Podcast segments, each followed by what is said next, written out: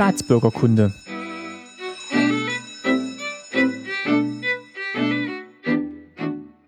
Folge 12, schönen guten Tag. Mein Name ist Martin Fischer und ich freue mich, dass ihr wieder zuhört bei Staatsbürgerkunde.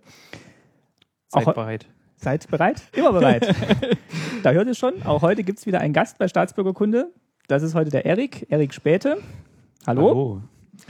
Ähm, Erik ist vom Kinocast und wir haben uns kennengelernt äh, auf dem Barcamp in Stuttgart, haben festgestellt davor schon, dass wir beide in Stuttgart oder Umgebung gerade wohnen, und Lud also Ludwigsburg eigentlich und oder Stadtteilen von Ludwigsburg und kommen beide aus Thüringen, nicht weit weg voneinander. Das ist richtig, ja. 20 Kilometer, also du aus Gera, ich aus Weida. Das ist wirklich fast der Vorort. Genau. Von Gera. Und jetzt wohnen wir beide auch nicht weit weg voneinander hier in Ludwigsburg und wie gesagt, Hm. Kennengelernt auf dem Barcamp. Ja, genau. Der Erik macht, macht den Kinocast und da sind wir eigentlich auch schon beim Thema für heute. Die letzten drei Folgen ging es ja um Medien in der DDR, äh, Zeitschriften, Zeitungen, Bücher und Rundfunk. Und ähm, ja, ich bin ja mit meinen Eltern letztes Mal schon drauf gekommen, dass man eigentlich noch mal eine Folge zum Kino machen müsste und Filmen in der DDR. Und da hat sich natürlich angeboten, mit dem Erik drüber zu sprechen. Und wir schauen uns einfach mal, was wir da zustande bringen. Ja, also ich habe ungefähr, glaube ich, zehn Jahre Kino erlebt in der DDR. Also ich bin 74 geboren und dann halt so mit sechs Jahren oder wann geht man dann meistens so das erste Mal so ins Kino, so fünf, sechs Jahre.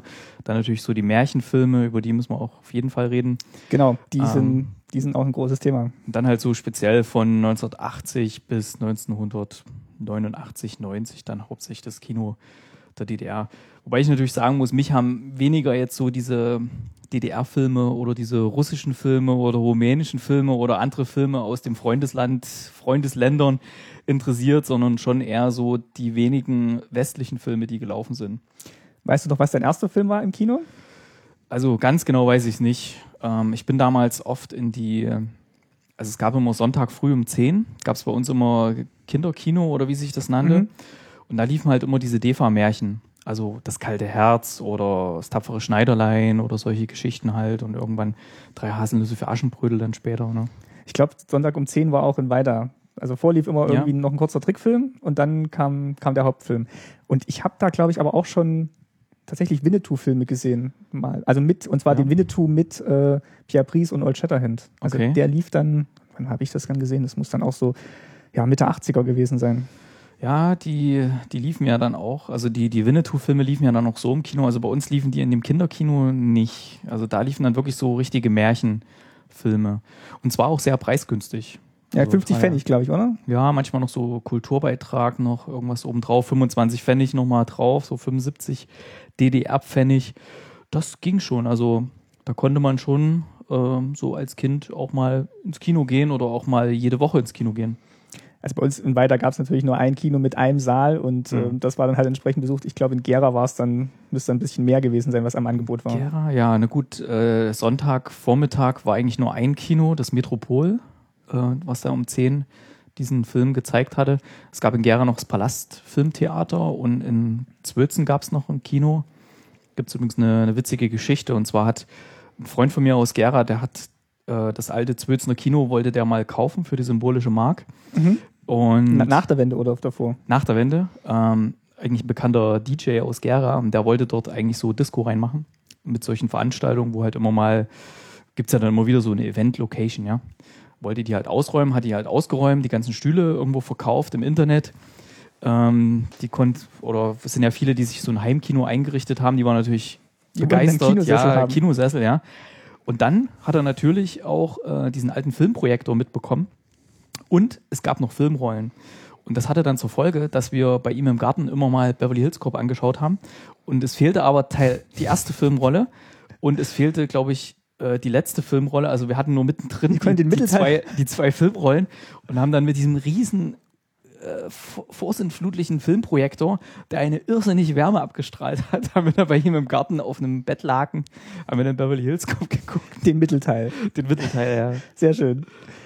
Ja, das war äh, Gerhard Zwölsten. Ja, sorry für das Abschweifen hier. Nee, Dein, Problem, dein Podcast ist immer sehr strukturiert hier. Ich glaube, ich bringe da ein bisschen Chaos rein. Hier. Nee, nur zu, nur zu. Also ähm, Abschweifungen immer gern genommen. Äh, Im Internet ist viel, viel Sendeplatz. ähm, Ja, ja genau. Dein, deine erste Kinoerfahrung? Das war tatsächlich ja. wahrscheinlich auch so, so ein Märchenfilm, hm. muss das gewesen sein. Also russische Märchen, weiß ich noch. Hm. Ähm, also, wo dann am Anfang dieser Bauwagen da ist oder hm. dieser Märchenwagen, dann gehen, die, gehen diese zwei Fenster auf und dann kommt die Großmutter raus und sagt, ja. ich habe euch wieder ein Märchen mitgebracht. Das stimmt, ja. Und ähm, das waren dann halt Abenteuer im, im Zauberwald, war das dann, glaube ich, oder äh, Hexe Baba Yaga. Genau, die, die, schöne mhm. Nastasia und ähm, Anastasia. Anastasia, ja. Stimmt, also, ja. also das waren, das waren so die Filme, die ich. Davor kam immer noch ähm, Hase und Wolf, so als Trickfilm, und dann ging es mhm. eben los mit diesem russischen Märchen. Stimmt. Hase und Wolf war immer sehr beliebt, glaube ich. Und Genau, und dann halt diese ganzen. Wer, wer, das nicht kennt, Hase und Wolf, ja, vielleicht von den werten Hörern. Hase und Wolf war so die DDR-Variante von Tom und Jerry, ja. fast so ungefähr. So hätte ich es auch beschrieben. Ähm, kam aus Russland, war, fand ich sehr schön gezeichnet. Es gibt eine, eine Blu-ray, die heißt Nu Pagadi, so hieß das im russischen Original. Ähm, Gibt es als Blu-ray und könnt ihr ja kaufen, weil ich sag mal, die zwei Zeilen Russisch, die da drin gesprochen werden in diesem Trickfilm, die, ja. die ergeben sich aus dem Kontext. Ähm, und echt gute Qualität auch. Also ich hatte mir für meine Tochter die mal gekauft, die steht nicht ganz so drauf, äh, aber für mich war das total cool, das nochmal zu sehen. Äh, Nupagadi ist äh, Nawarte, glaube ich. Genau, Nawarte. Hm. Und es gab ja bei Popstars gab es auch mal eine Band, die dann gecastet wurde, die hieß Stimmt. nämlich auch äh, Nupagadi. Stimmt. Und das hatte eine unfreiwillige Komik, wenn man weiß, dass das eigentlich hm. ähm, Hase und Wolf in der DDR Nawarte ist. Das kam nämlich immer davor, genau. Genau, da, es gab zu DDR-Zeiten ja fast immer Vorfilme, stimmt. Und keine Werbung. Ja, okay. Also ab und zu mal so Dias, äh, die wurden dann so eingeblendet, wie heutzutage noch auf manchen Dorfkinos. Ähm, wurde halt so ein Dia reingeschoben, ja, besuchen Sie das, das Restaurant sowieso oder so. In Freundschaft ist es, glaube ich, immer noch. Ja, ähm, und ich überlege gerade, es gab ja noch mehr Vorfilme. Also am beliebtesten waren natürlich immer so diese, diese, ja, lustigen. Also gab ja auch einen kleinen Maulwurf zum Beispiel. Mhm. Den gab es auch. Oder dann, was gab es denn noch? Gab noch viel mehr eigentlich. Fällt einem kaum noch ein. Also, Na, ist zu lange her. Also ich weiß wirklich noch Hase und Wolf. Ein kleiner Maulwurf kann auch sein, stimmt. Hm. Und ich weiß noch ziemlich genau, wo ich immer gesessen habe im Kino. Also das war dann direkt ganz oben neben dem Vorführerpult. Hm. Also es war, war eigentlich immer toll. Und dann hm. ist dann natürlich auch meistens mit Freunden gegangen. Das war eigentlich, ja, Sonntagmorgens und halt im, im Ferienprogramm. Wir haben ja auch schon eine Folge mal über, habe ich mit meinen Eltern mal über das Kinderferienprogramm gesprochen. Da gab es dann wirklich auch so Vorführungen halt in den Ferien nur für die Kinder. Habe ich mal gemacht. Ja, äh, selber ich, vorgeführt. Ja, ich habe ähm, an meiner Schule damals, an der Ostschule in Gera, da hatte ich, das war, weiß gar nicht, wie alt war ich da. Also ich hatte schon Jugendweihe gehabt und man durfte dann halt auch länger weg. Ähm, da gab es halt in Ferien, äh, war unsere Schule auch so eine Ferienschule. Das mhm. heißt, da wurden die Klassenräume so umgebaut, Feldbetten hingestellt und kamen halt Kinder aus anderen Ecken Deutschlands, äh, Ostdeutschlands, halt dorthin und ähm, haben dort quasi genächtigt und haben dann tagsüber Ausflüge gemacht. War das dann so ein Ferienlager? Ja, ja, Ferienlager, genau. Ja. Und wir haben dann halt, wir hatten so einen Filmvorführraum und da gab es so eine AG, äh, Filmvorführung hieß das. Und genau, da habe ich meinen Filmvorführschein gemacht oder wie sich das nannte. Und dann haben wir auch, da habe ich auch irgendwie zigmal Beverly Hills Cop nochmal gesehen. Ähm, was hat man noch? Das fliegende Auge? Nur noch? Also kenne ich fast auswendig. Und dann halt noch so ein paar andere Filme, die wurden meistens dann nicht so angenommen. Aber das, das weiß ich wirklich noch, dass, dass das in den Ferien immer so ein, so ein Highlight war. Stimmt. Und Kino überhaupt ein Highlight war. Also das, ich weiß gar nicht, was meine Eltern im Kino geguckt haben, aber das müssen ja auch, aber da kommen wir jetzt vielleicht gleich drauf, wenn wir mal über, über die Filme sprechen, die es überhaupt zu sehen gab. Ja, ich habe hier zum Beispiel eine, eine Liste mit von den erfolgreichsten Filmen der DDR nach Besucherzahlen. Ja, dann schieß mal los. Von den einzelnen Jahren. Wir gehen mal am besten von 89 rückwärts, weil äh, da kommt irgendwann ein Punkt, da kann ich mich auch nicht mehr dran erinnern. 89 war Dirty Dancing. Okay, da kann man im Prinzip auch nochmal drüber sprechen, warum der eigentlich in der DDR lief. Aber mach mal die Liste weiter. Bin mal gespannt, was da noch. Genau, also Dirty kommt. Dancing ähm, war ich persönlich, ähm, ich erzähle gerne die Story, ich glaube, ich war fünf oder sechs Mal war ich in dem Film drin und jedes Mal mit einem anderen Mädel. ähm, 88 E.T., der Außer... Nee, halt, ja doch. 88 E.T., der Außerirdische. Den habe ich auch in Gera im Kino gesehen. Und hier ist es so, hier steht noch mit da, der war in der, in der BAD lief der 83. Also in der DDR lief der ein paar Jahre später erst. Also der lief mhm. wirklich, ich kann mich noch erinnern, der, ein Jahr später sind wir ja ausgereist mhm. und ähm, den habe ich noch in Gera im Kino gesehen und das war wirklich ein ganz tolles Kinoerlebnis. Dann 87 Beverly Hills Cop, genau. Mhm. 86 Otto der Film. Verrückt. Ja. Äh, 85 Asterix erobert Rom. Habe ich, glaube ich, auch im Kino gesehen in der DDR, ja. Zeichentrick, ja. 84 Louis und seine verrückten Politessen. Mit Ja. Louis Define. Ja. Kenne ich eher aus dem Fernsehen? Ähm, und dann wird es schon langsam verschwommen. Also 83 Hügel der blutigen Stiefel. Sagt mir nichts. Ich glaube, es ist ein Western. Also 82 Lady Chatterleys Liebhaber. Wahrscheinlich so ein bisschen Soft-Erotik oder so, keine Ahnung. Ähm, 81, und das hat mich jetzt gewundert, das hier in der Liste zu finden, nämlich Spiel mir das Lied vom Tod. 81. 81. Äh, mich hat jetzt nicht die, das Jahr überrascht. Mich hat überrascht, äh, dass der Film in der DDR gelaufen sein soll im Kino, weil ich glaube, mich zu erinnern, also meine, meine Mutter, die hatte gesagt, die wollte den immer gern sehen und konnte den nicht sehen und irgendwie war da was. Also das wundert mich. Also 80 dann noch. Meinst du, dass der thematisch da nicht, nicht so reingepasst hat oder dass der durchgerutscht ist und einfach nur kurz lief? Kein, nee, da war hier, also der steht hier. Aber wenn er der Liste erfolgreichste Film ist. Im, äh, und zwar, das geht auf die Angaben des Hauses der Geschichte zurück. Mhm. Diese Liste hier, diese. Also wird es vielleicht doch stimmen, ich weiß es nicht. 80 dann äh, Sindbads gefährliche Abenteuer und 79 vorher Sindbads siebte Reise. Daran das- kann ich mir auch noch erinnern. Ist das dieser Stop-Motion-Film, wo dann. Genau, von Ray Harryhausen. Genau. Also nicht komplett Stop-Motion, aber die ganzen Monster- und Genau. äh, Sagengestalten-Animationen sind alle so Stop-Motion-Stil animiert. Genau, und dann wird es eigentlich für mich total verschwommen. Also da kenne ich jetzt kaum noch jemand. 78, Sieben Sommersprossen, 77, Mama, ich lebe, 76, Im Staub der Sterne, das ist, glaube ich, so ein Science-Fiction, 75, Blutsbrüder, 74, Ulzana. Aber dann, den kenne ich vom Namen her, 73, die Legende von Paul und Paula. Riesen- Da hattet ihr bei den, bei den Büchern ja drüber erzählt Genau, gestern. Riesenerfolg, Ja. äh, Plensdorf-Verfilmung. Mhm. Äh, 72 der Mann, der nach Oma kam. Und also ich sag mal, dann können wir eigentlich fast aufhören noch. 68 vielleicht noch die Spur des Falken, das ist noch ein bekannter Das ist auch ein. Western, oder? Ähm, nee, das ist glaube ich so ein bisschen, Nee. war das nicht so ein Agentenfilm? Ich glaube ja. Spur des Falken. Oder? Warte mal. Oder verwechsel ich da gerade was? Äh, Ich habe irgendwie jetzt Robert Redford im Sinn. Bei Nee, das, äh, das sind, glaube ich, die drei Tage des Kondor, oder? Ah, genau. Aber die Spur des Falken. Dachte ich, wäre jetzt auch so ein, ähm, 65 noch. ah, nee, ist ein äh, Kriminalfilm aus dem hm. Jahre 41. Nee, Spur des Falken ist ein Defa-Indianer. habe ich hier. Für den DDR, ah, genau, für den DDR-Indianerfilm, siehe Okay. Spur des Falken hier, okay, verstehe. Äh, Ähm. dann ist es was mit Gold Committed vermutlich, oder? Ja, genau. Dann ein was noch, äh, 65, die Abenteuer des Werner Holt. Und das war, glaube ich, so ein Ding, ähm, das hat, hat, hat mir bei euch ein bisschen gefehlt, bei den, äh, als ihr über Bücher geredet Ja. habt. Weil Werner Holt, das war ja ein Thema. Und da gab es dann noch die, die, das zweite Buch von Werner Holt, das haben wir auch damals gelesen in der Schule. Und dann gab es ja noch äh, Im Westen nichts Neues. Das war Das waren- aber jemand anderes im Westen, nichts Neues. Ja, das war Remarque. Genau. Aber ähm, das waren auch Bücher, die wir gelesen haben, wobei ich gerade das Remarque-Buch, ich meine, das war natürlich Kritik am Krieg, aber ähm, Gut, aber das war ja dann Hm. unverfänglich dann eigentlich zu lesen. Oder ja. Ach, jetzt fällt es mir ein. Ist, wir müssen dazu sagen, wir haben die ganze Zeit gerätselt, was ist der berühmte Ko Genau. Kommentar, den der Erik noch machen wollte zur letzten Sendung über Bücher. Und wir machen das einfach jetzt mal hier mittendrin. Das soll ja auch für die Leute ein bisschen Ansporn sein, hier alle Folgen zu hören, intensiv. Mir ist es nämlich eingefallen.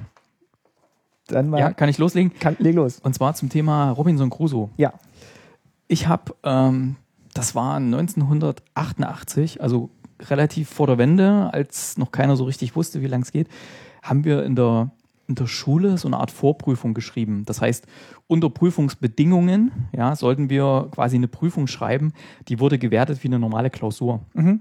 Und ich hatte ein bisschen vorher hatte ich äh, so ein bisschen, ja, ja, Stress würde ich jetzt nicht sagen, aber es ging halt langsam los mit den Repressalien damals vom System mir gegenüber, weil dann halt auch rausgekommen ist, dass mein Vater halt im kapitalistischen Ausland lebt und so weiter. Und jedenfalls habe ich mich dann schon intensiver damit beschäftigt, hier mit dem ganzen System und so weiter. Also es hat mich erst so in die Richtung geführt, in die es dann gegangen ist. Auf jeden Fall ähm, sollten wir dann unser Lieblingsbuch, so- sollten wir einen Aufsatz drüber schreiben.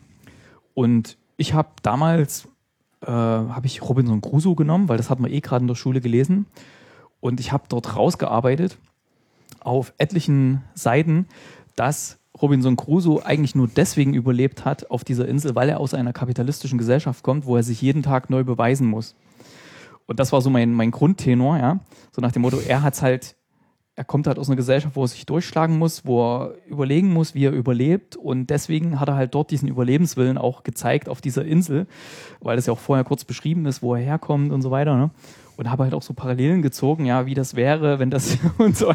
Und das ist gar nicht gut angekommen. Das kann ich mir vorstellen, wenn dann rauskommt, dass man, dass der Bürger der DDR dann eben nicht überlebt hätte, wenn er auf der Insel gestrandet wäre. Das ist echt nicht gut angekommen. Allerdings muss ich sagen, da hat meine die Deutschlehrerin, bei der ich das, äh, die das bewertet hat, die hat mich dann irgendwann mal zur Seite genommen und hat so gesagt, ja, Sie haben ja recht, ne? Aber ich kann das so nicht. Also, und ich muss das auch weiterreichen und so. Oh. Ja, war es war halt unter Prüfungsbedingungen, das heißt auch, es wurde halt zentral eingeschickt und so weiter. Ne? Hm. Achso, sie musste es jetzt nicht ein weiterreichen, weil es um das Thema ging, sondern weil sie überhaupt alle Arbeiten weiterreichen ja, musste. Also hat sie gesagt, also, also es war schon, das fiel mir noch ein zum Thema Bücher. Also da Robinson Crusoe kann man schon viel, viel reinnehmen. Ja, ah, da, da, denkt man, es ist ein erlaubtes Buch und dann kommt der Schüler dann doch mit sowas um die Ecke. Genau, aber das war, das, das war halt damals auch so mein, mein Empfinden da.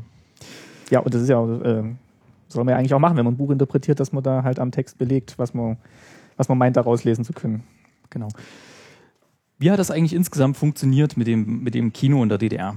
Also es gab vielleicht mal, um die Hörer aus den alten Bundesländern hier mal so ein bisschen zu erklären, wie es funktioniert ist. Es gab jetzt nicht so ein wöchentlich wechselndes Programm, wie man es jetzt so kennt. So, ja, diesen Donnerstag startet der neue Film mit dem und dem. Nächste Woche Donnerstag startet der Film sondern das war hier immer über eine relativ lange Zeit, äh, dass ein bestimmtes Programm lief. Wenn ich mich recht erinnere, waren es immer zwei Monate. Das heißt, es gab immer diese Progress-Filmprogramme und die waren immer für zwei Monate ungefähr ausgelegt. Es könnte auch sein, dass es länger gewesen wäre, aber ich glaube, kürzer war es nicht. Und in diesem Progress-Filmprogramm waren immer so, ich glaube, so sechs bis acht Filme vorgestellt, die dann in den zwei Monaten liefen. Das war eine Zeitschrift, Progress, Filmprogramm? Genau, die konnte man im Kino kaufen, war auch relativ günstig, irgendwie 25 Pfennig oder sowas. Äh, die gab es auch schon sehr, sehr lange. Also die gab es auch schon irgendwie seit kurz nach dem Krieg oder sowas in der DDR gab es äh, diese Zeitschrift. Und die hatte so A5-Format und war ganz nett. Man konnte halt ein bisschen was lesen. Da stand halt auch da, okay, wo kommen die Filme her? Für mich war das immer anders. Äh, jedes Mal, wenn die neue Ausgabe kam, standen, äh, standen wir, also meine Freundin und ich, wir standen dann schon im Kino bereit, wenn die die neue Filmzeitschrift hingelegt haben. Gleich gekauft, ohne dass wir ins Kino gegangen sind, nur hin, um die Zeitschrift zu kaufen. Und dann genommen, guck, was, was kommt hier für ein ausländischer Film? Also was kommt jetzt, was nicht aus äh, sozialistischen Ausland ist, ne? Und dann gedacht, oh cool, der kommt und na, worum geht's da? Und man ist halt auch in alles reingegangen, was aus dem kapitalistischen Ausland kam. Also wenn da Otto kam oder irgendwas, man ist halt rein. Ähm, egal, also es war irgendwie, war halt ein Blick nach draußen.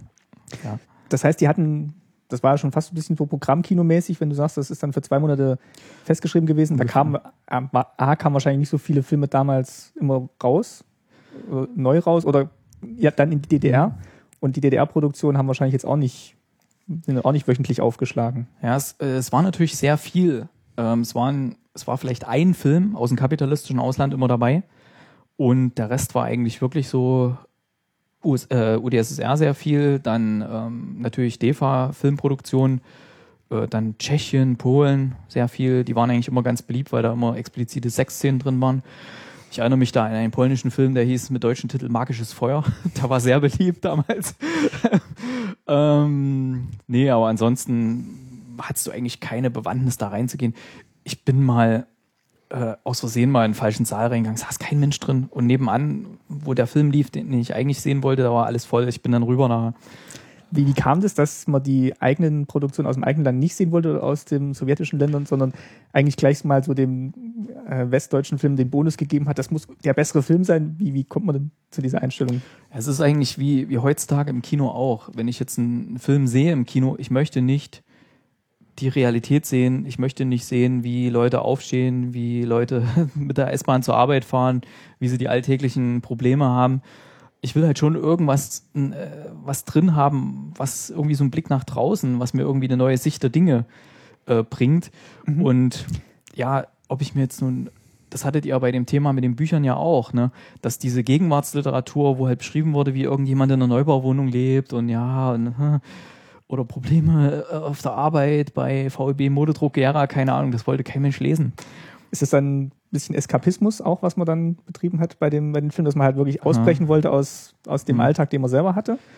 Ja, wahrscheinlich auch. Du willst ja ins Kino gehen, äh, um ja, um was zu sehen, was, was du jetzt nicht alltäglich hast. Das ist ja immer noch dieser, dieser, was ganz früher war, dieser Jahrmarktseffekt. Du hast ja, ja, bist ja in das Kino gegangen und da ist was gezeigt worden, was du so nicht kennst.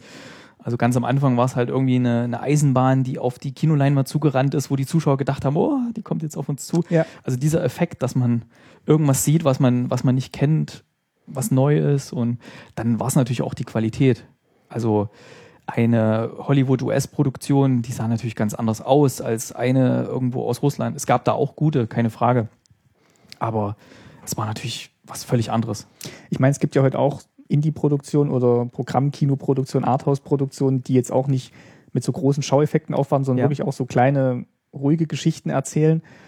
Ähm, das das gab es aber in der DDR nicht. Du meinst, es war dann schon fast zu realistisch und zu sehr beschränkt in den oder zu sehr zensiert in den Inhalten, dass man eigentlich gesagt hat, das ist, das ist eigentlich quasi gar nicht, gar nicht mehr Kinomagie mit drin. Ja, also es gab schon, also ich erinnere mich zum Beispiel an einen russischen Film, der hieß Der elektronische Doppelgänger. Das war halt eine ganz nette Geschichte. Da ging es halt um, um einen Jungen und der äh, hatte halt einen elektronischen Doppelgänger, quasi wie ein Androide. Ja. Und die haben dann halt immer mal so die Rollen getauscht. Das heißt, er hat ihn dann mal 100 Meter laufen lassen in der Schule oder sowas. Das gab es dann auch mal als, als Fernsehserie.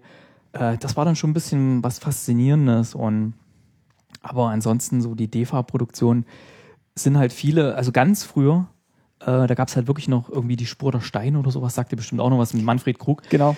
Wo es ja wirklich, ähm, ja, wo auch wirklich so ein bisschen Kritik auch mit, mit, mit drin war oder wo es, wo es, wo die Leute Kritik erkannt haben. Ich glaube ganz einfach in meiner Zeit, wo ich Kino geschaut habe, war alles schon so auf Linie gebracht und eingenordet. Da war halt wirklich nichts mehr dabei, wo du gesagt hast, boah, das ist aber cool, was sie sich getraut haben. Du hast mir ja ähm, jetzt auch für die Vorbereitung auf die Sendung hast mir einen Link geschickt, da ging es äh, auch nochmal um ja, Film wie in der DDR, wie er dargestellt wird. Das ist eine Seite bei der Bundeszentrale für politische Bildung.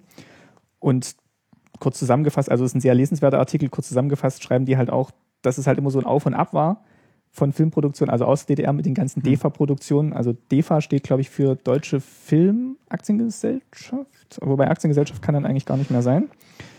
Ähm, ähm, das finden wir gleich noch raus. Ich glaube, der Name war da nicht äh, von. Deutsche, doch, Deutsche Film AG. War ein volkseigenes vertikal integriertes Filmunternehmen der DDR. Laut äh, Wikipedia. Gut, also auf jeden Fall ging es dann eben darum, dass, dass es immer so ein Auf und Ab war. Es gab dann eine, mal eine kurze Zeit der Liberalisierung, dass halt vom Zentralkomitee Sachen erlaubt wurden und dann mhm. gab es halt die entsprechenden Filme dazu. Dann wurde wieder ganz stark zurückgerudert. Es war total eingeschränkt, was man machen konnte und die Filme dann auch entsprechend langweilig. Und ähm, das Ganze hat dann halt irgendwie äh, seinen Höhepunkt gefunden im 11. Plenum des ZK. Das, oh Gott, oh Gott. Also stand, stand da drin, dass, dass, dass halt 65 wirklich so eine einschneidende Zäsur war, dass danach eigentlich okay alle Filme schon so 65, ja. vorsichtig Gut. gemacht wurden und gar nicht mehr so drauf gehofft hatten, dass man da jetzt mhm. großartig künstlerisch tätig werden kann, dass das dann schon sein kann, was du gesagt hast, dass es dann so auf Linie schon war, dass es eigentlich mhm. gar keine künstlerische Aussage mehr hatte.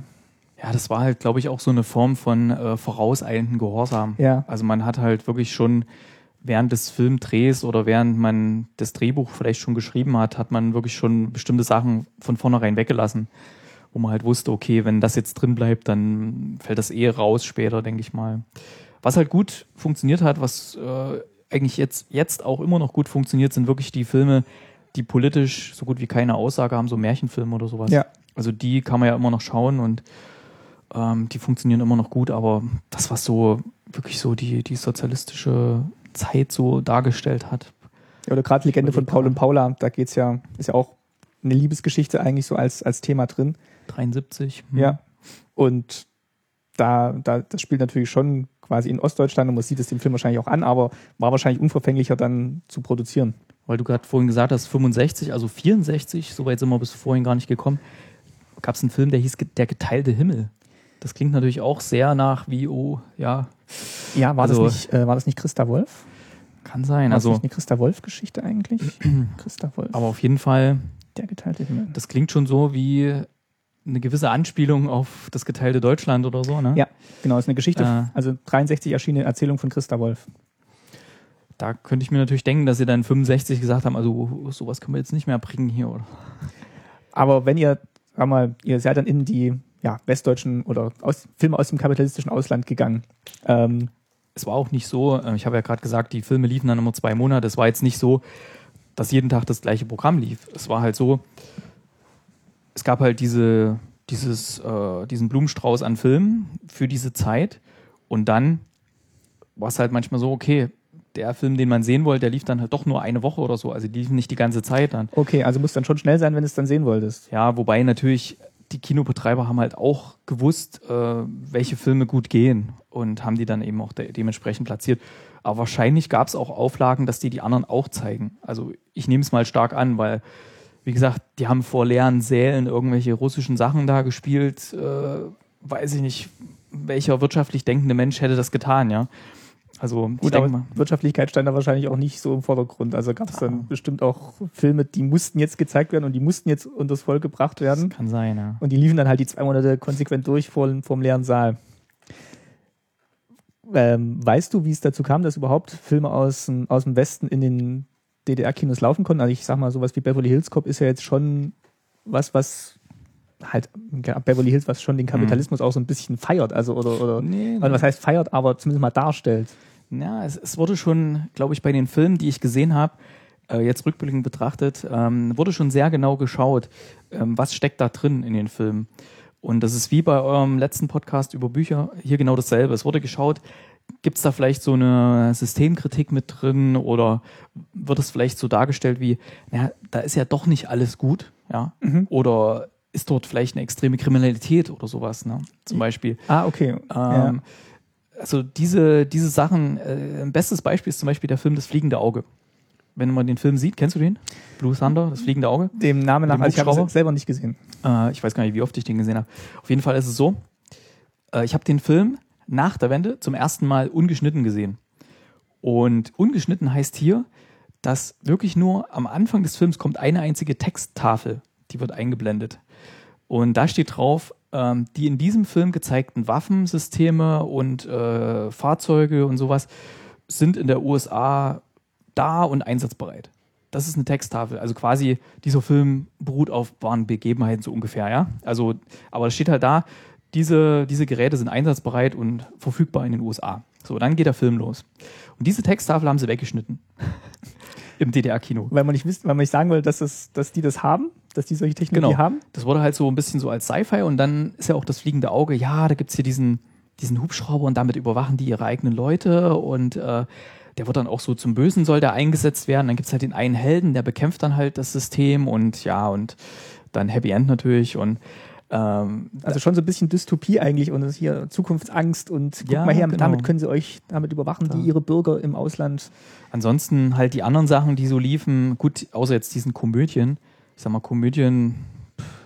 Aber E.T. zum Beispiel ist wahrscheinlich ein Film, der so unverfänglich ist, beziehungsweise so ein allgemeingültiges Thema anspricht, dass man dem jetzt auch schlecht irgendwelche ideologischen Inhalte unter naja, unterstellen kann. E.T., es kommt jemand Fremdes in die USA. Ja. Und was machen die mit dem? Ja, die, wollen, die jagen den. Genau, die wollen ihn erstmal untersuchen jagen, und jagen. Die genau. jagen den, äh, dann äh, wird er noch schlimm verletzt irgendwie und stirbt dann fast, Vorsicht, Spoiler. also, ja, ähm, wenn man nicht gesehen hat, unbedingt angucken, E.T., super Film. Ja, ich sag mal, ich sag mal so, also die, ich habe mir jetzt auch die Filme jetzt in Vorbereitung auf die Sendung, habe ich mir die nochmal alle so ein bisschen Revue passieren lassen da ist schon viel Systemkritik auch drin und auch so gerade so dieses, ähm, ja, es ist ja dort nicht alles gut, ne? Aber glaubt man denn, oder hat man denn ernst geglaubt, dass wenn IT e in, in der Sowjetunion oder in der DDR gelandet wäre, dass der dann unbehelligt hätte leben können bei einer Familie? Also da. Keine Ahnung. Aber es ging ja darum zu zeigen, okay, Leute, wir zeigen euch auch ausländische Filme, mhm. aber dort, ihr seht, dass dort ist ja eigentlich alles gut dort, ne? Okay. Wobei ich sagen muss, weil wir gerade das Thema Russland haben, äh, ich hatte jetzt in Vorbereitung, jetzt läuft ja bald der 50. Bond-Film an mhm. und habe ich ein bisschen so über die Bond-Geschichte gelesen. Und da habe ich zum Beispiel gelesen, äh, dass in der Sowjetunion damals ab einem bestimmten Punkt liefen auch James Bond-Filme im Kino.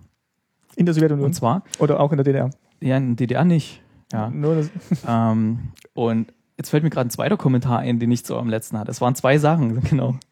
Und zwar, ihr hattet ja gesagt, dass immer die, die Bücher äh, immer weitergegeben wurden, gerade ja. so die aus dem Westen kamen. Ja ich kann das noch toppen. Wir haben James Bond Goldfinger abgeschrieben mit der Schreibmaschine. Das, das Buch. Das Buch abgeschrieben. Krass. Und dann mit Durchschlagpapier, damit es noch, also wir haben das vervielfältigt. Ja, Darf man das eigentlich sagen? Das ist doch eigentlich, es ist verjährt. An, an, anderes System. Und dann, nee, mal, wir haben das bekommen, quasi so A4-Zettel, wie so ein Schnellhefter. Ne? Und da war halt Goldfinger drin. Und dann also das Ding genommen. Diesen blauen Durchschlagpapier dann noch? Nee, nee, also quasi als Papier von jemand bekommen. Ja. So. Aber dann, wo, dann es, wo ihr es durchgeschrieben haben habt? wir es abgeschrieben mit Durchschlagpapier, halt noch für zwei andere. Mhm. Und da haben wir Goldfinger abgeschrieben. Wie viel, wie lange saßt du da dran? Ziemlich lange. Also es hat ja auch nicht, nicht jeder so eine Schreibmaschine oder sowas, war damals auch so ein Thema. War ja auch kein elektrisches, war noch richtig mechanisch, ne? Nee, wir hatten auch eine mechanische Schreibmaschine und was ich da äh, abgeschrieben habe, auch Sachen, also jetzt nicht, nicht Bücher oder so, aber das war wirklich so, der, bevor es halt Computer gab, hat man halt mit der Schreibmaschine das war, sich beschäftigt. Ich kann mich erinnern, also das war auch ähm, mein erstes James Bond Buch oder mein erster Kontakt mit James Bond an sich. Und ich fand das Buch gut, aber dann die Stelle, wo die Golf spielen, fand ich so langweilig. Also ich auch dann abschreiben dann. Auch beim, ja, jetzt sind sie am Loch sowieso. naja. Okay, so viel zum Thema Abschweifen. Ähm, du hast erzählt, äh, James Bond in Russland lief Genau, da? genau. Und da. Äh, Oder Sowjetunion. Und man, man sieht ja, am Anfang ist ja immer Kalter Krieg so in den James Bond-Filmen. Die Russen sind die Bösen und dann gibt es irgendwie so eine, so eine leichte Auflockerung und ähm, dann gibt es auch so einen James Bond-Film, ich, ich glaube From Russia with Love ist das, ähm, wo er dann auch quasi mit dem KGB zusammenarbeitet oder sowas. Und der durfte dann auch, oder ab da durfte auch in Russland oder in der Sowjetunion damals das gezeigt werden. Das fand ich interessant, weil haben wir in der DDR nie gesehen, weil das durfte zum Beispiel nicht dargestellt werden, ähm, dass jetzt ein Geheimagent und der da in der Welt zu Hause ist und hier, das entsprach halt nun so überhaupt nicht der DDR-Vorstellung. Ne? Nee, das. Genauso wenig wie so Rambo oder solche Sachen. Also es waren schon ausgewählte Filme, die eigentlich ins Kino kamen. Weißt du, was übrigens eine interessante Quelle war, um zu erfahren, welche Filme gut sind? Äh, damals? Nee. Der Schwarze Kanal. Da haben wir letztes Mal, also die Folge ist jetzt noch nicht online, aber also, ähm, Spoiler. Ja, das, wenn die online ist, dann ist die andere natürlich online. Okay. Ähm, ja, und da, da sprechen wir auch über den Schwarzen Kanal und dass das eigentlich dass man es eigentlich schnell ausgemacht hat, aber in dem Fall hätten wir es natürlich anlassen müssen, um zu hören, welche ja. coolen neuen Filme dann eigentlich rauskommen. Meine, meine Mutter hat mich immer gefragt, Erik, warum guckst denn du das? Ne? Weil wir hatten ja nur einen Fernseher und so. Ne? Ich habe gesagt, du, ähm, während der Quatsch, ja, das höre ich mir nicht an, aber der zeigt halt immer Ausschnitte, meistens aus dem Westfernsehen, oder der hat zum Beispiel Ausschnitte aus Rambo gezeigt, um zu belegen, wie böse der ist. Und wir, wir saßen davor, also es waren auch meine Freunde und ich, ne, die haben das auch zu Hause. Oh, ey, cool. oh, ey, der schießt da mit einer Flak auf. da, da hast du halt immer so Ausschnitte gesehen aus Filmen und so Sachen, die halt. Hm. Hat er es mal ins Kino geschafft, Rambo? Nee, nicht im DDR. Ja. Also halt auch so, da hast du halt immer so Ausschnitte gesehen aus den, aus den bösen westlichen Filmen, ja, die garantiert nie in der DDR laufen. Und total aus dem Kontext wahrscheinlich, also und nö, also der hat es dann schon, ja, und hier, der kämpft da. Was übrigens ein witziger, witziger Fall ist, ich habe letztens auf äh, YouTube, so gibt es ein paar schwarze Kanalfolgen, da habe ich die eine auch wieder entdeckt mit Rambo. Und da ist es nämlich so, äh, bei Rambo 2, 3, bei, ja, bei Rambo 3, genau, kämpft der Rambo, John Rambo, an der Seite der Taliban gegen die bösen Russen in Afghanistan. Stimmt, ja. Und ich habe, ja. äh, das haben die nämlich deswegen rausgearbeitet. Ja, und der kämpft hier gegen unsere sowjetischen Freunde und der stellt diese, diese bösen Taliban, stellt er da so als, als, als gute Menschen dar. Das sind keine guten Menschen und so. Ja, und wenn man dann mal ein bisschen in die Zukunft spult. So kam er beim Schwarzen Kanal. Ne? Und äh, auf Sky läuft auch gerade immer Rambo, äh, also die, die ersten Teile 1, 2, 3. Ich gucke jetzt noch die, die Teil 3, also gerade wo der da bei den, bei den Taliban ist und vor allem, wenn du das jetzt so in dem historischen Kontext da ja. was danach, wie er sie da mit Waffen versorgt und mit Stinger-Raketen, wo sie dann eben die, die russischen Hubschrauber abschießen können und so. Da siehst du schon, dass eigentlich der Film dann auch so ein Spiegel der Zeit ist, in der er gedreht ja, wurde. Definitiv. Ja, ähm, äh, vielleicht nochmal ganz kurz ähm, zu dem Thema, wie, wie die überhaupt an die Filme gekommen sind. Also Ach so, ja. konnten die einfach sagen, beim rufen die beim Verleih dann an in, im Westen und sagen, ja, ich habe gesehen hier E.T., das würde in unser Programm passen, schick mal. Ich glaube, so einfach war das nicht. Also es musste natürlich auch irgendwie dafür bezahlt werden. Ähm, es kostet ja auch Geld, sowas zu zeigen.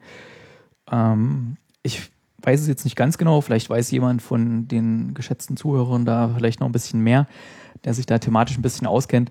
Ähm, ich weiß nur, die Filmlizenzen wurden halt erworben und teilweise auch über Gefangenenfreikäufe. Also es gab zum Beispiel, gibt auch einen Wikipedia-Eintrag zu dem ganzen Thema, äh, dass eben welche, die, die ausreisen wollten, inhaftiert wurden, halt vom Westen freigekauft worden sind. Das wurde ja teilweise nicht nur mit Geld getan, mhm. sondern auch mit Naturalien oder auch mit Filmen.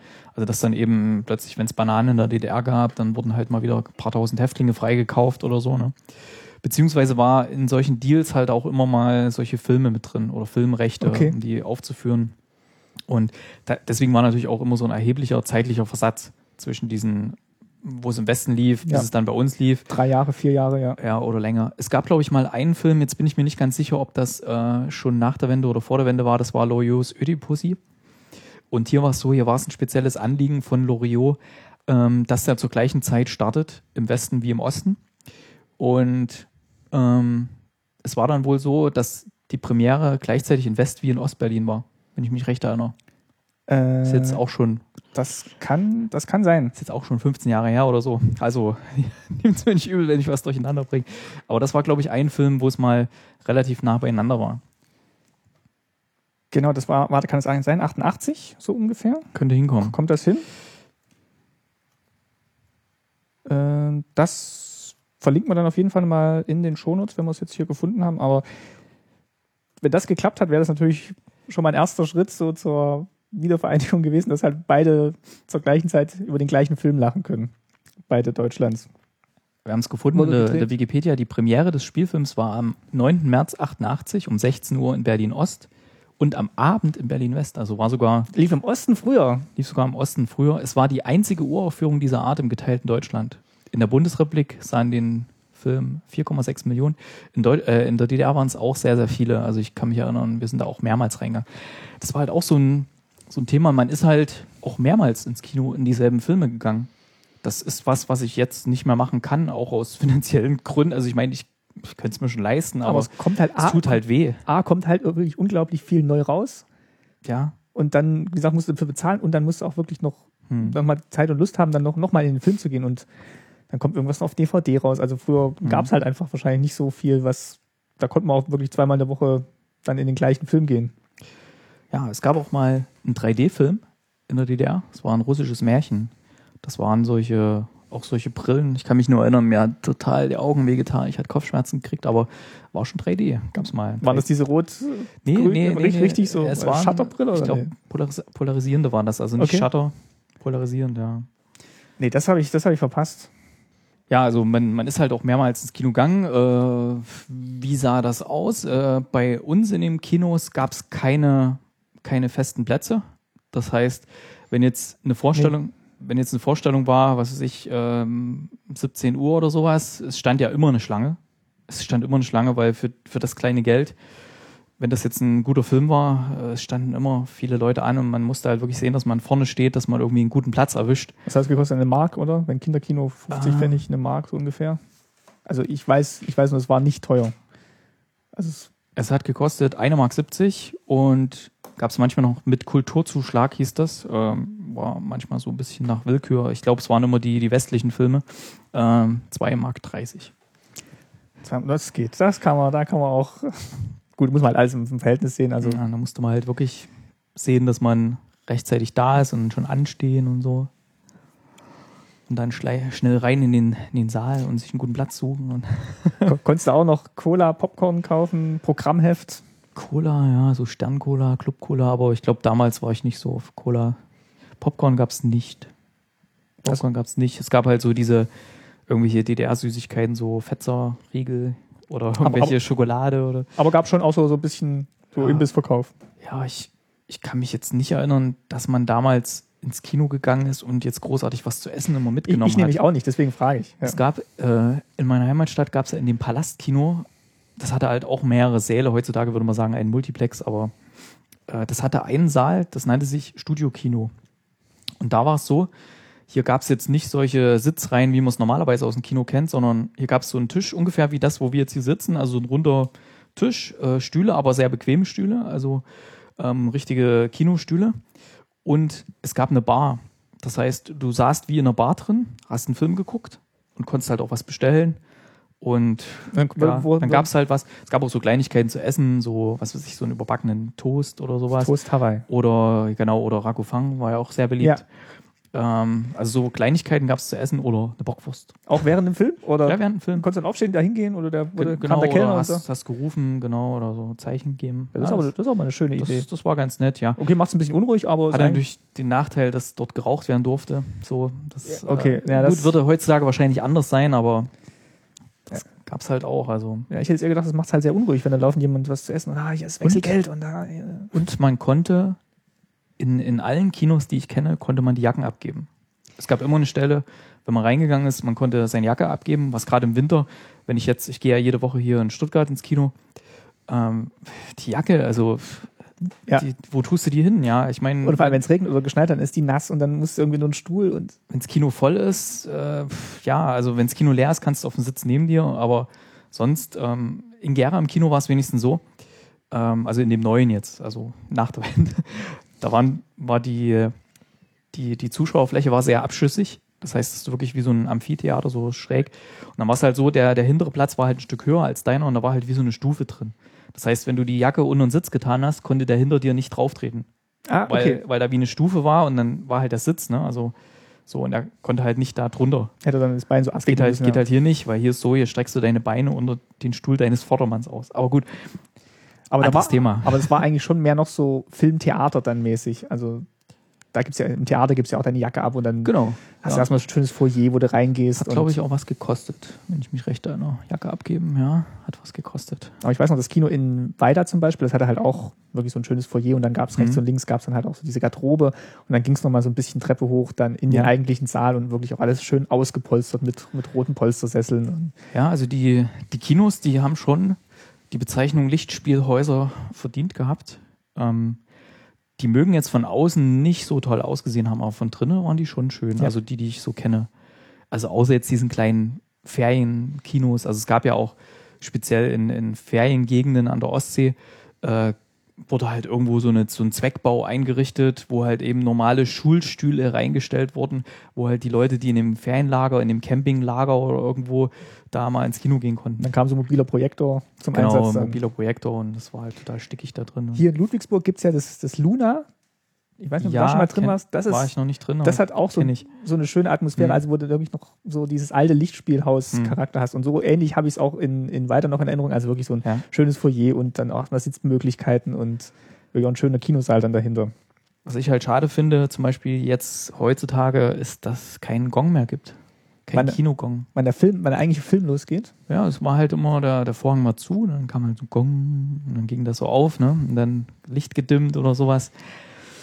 Da kann ich noch mal kurz Werbung machen. Ich habe ja in Freudenstadt war ich auch mal Filmvorführer in einem Programmkino. Das heißt Subjaco. Also wer da im äh, Freudenstädter Raum oder Alpirsbach oder Schramberg Mhm. gutes Programmkino sucht, äh, Subjaco. Und das ursprüngliche Subjaco, das allererste, war halt in einem Kloster in Alpirsbach. Aha. Und da wurde halt mit einer mit so einer Glocke, die an so einem Ständer Okay. wurde dann halt der Kinogong gemacht. Also das, das war auch mal schön. Richtig Auch, von Hand. ja, auch gerade in den Kinderkinos, das war dann immer so, da sitzen die Kinder dann mit großen Augen dann da, wenn der Gong dann oder Ja. die Glocke dann tönt. Also das hat halt irgendwas. Also Ja, ich, ich finde auch, das ist so ein, so ein kleines Ding, was die Kinos machen könnten heutzutage.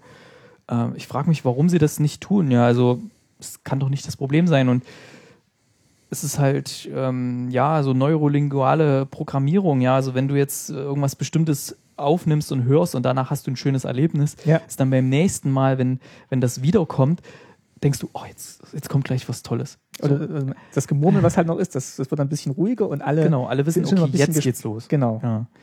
Also das so ein kleines Ding habe ich, ich gehe an viele Kinos eigentlich und gibt es eigentlich bei keinem mehr, was sehr schade ist. Au- Außer vielleicht wirklich tatsächlich bei so manchen Programmkinos, die halt noch Mhm. so ein bisschen Wert auf die Kinokultur legen. Das kann sein. Äh, was mir noch eingefallen ist, wo es jetzt ums Thema Kino DDR und jetzt unsere ja, Heimat äh, Gera geht. Ähm, in Gera gab es immer das Festival Der Goldene Spatz. Also es gibt es auch heute noch.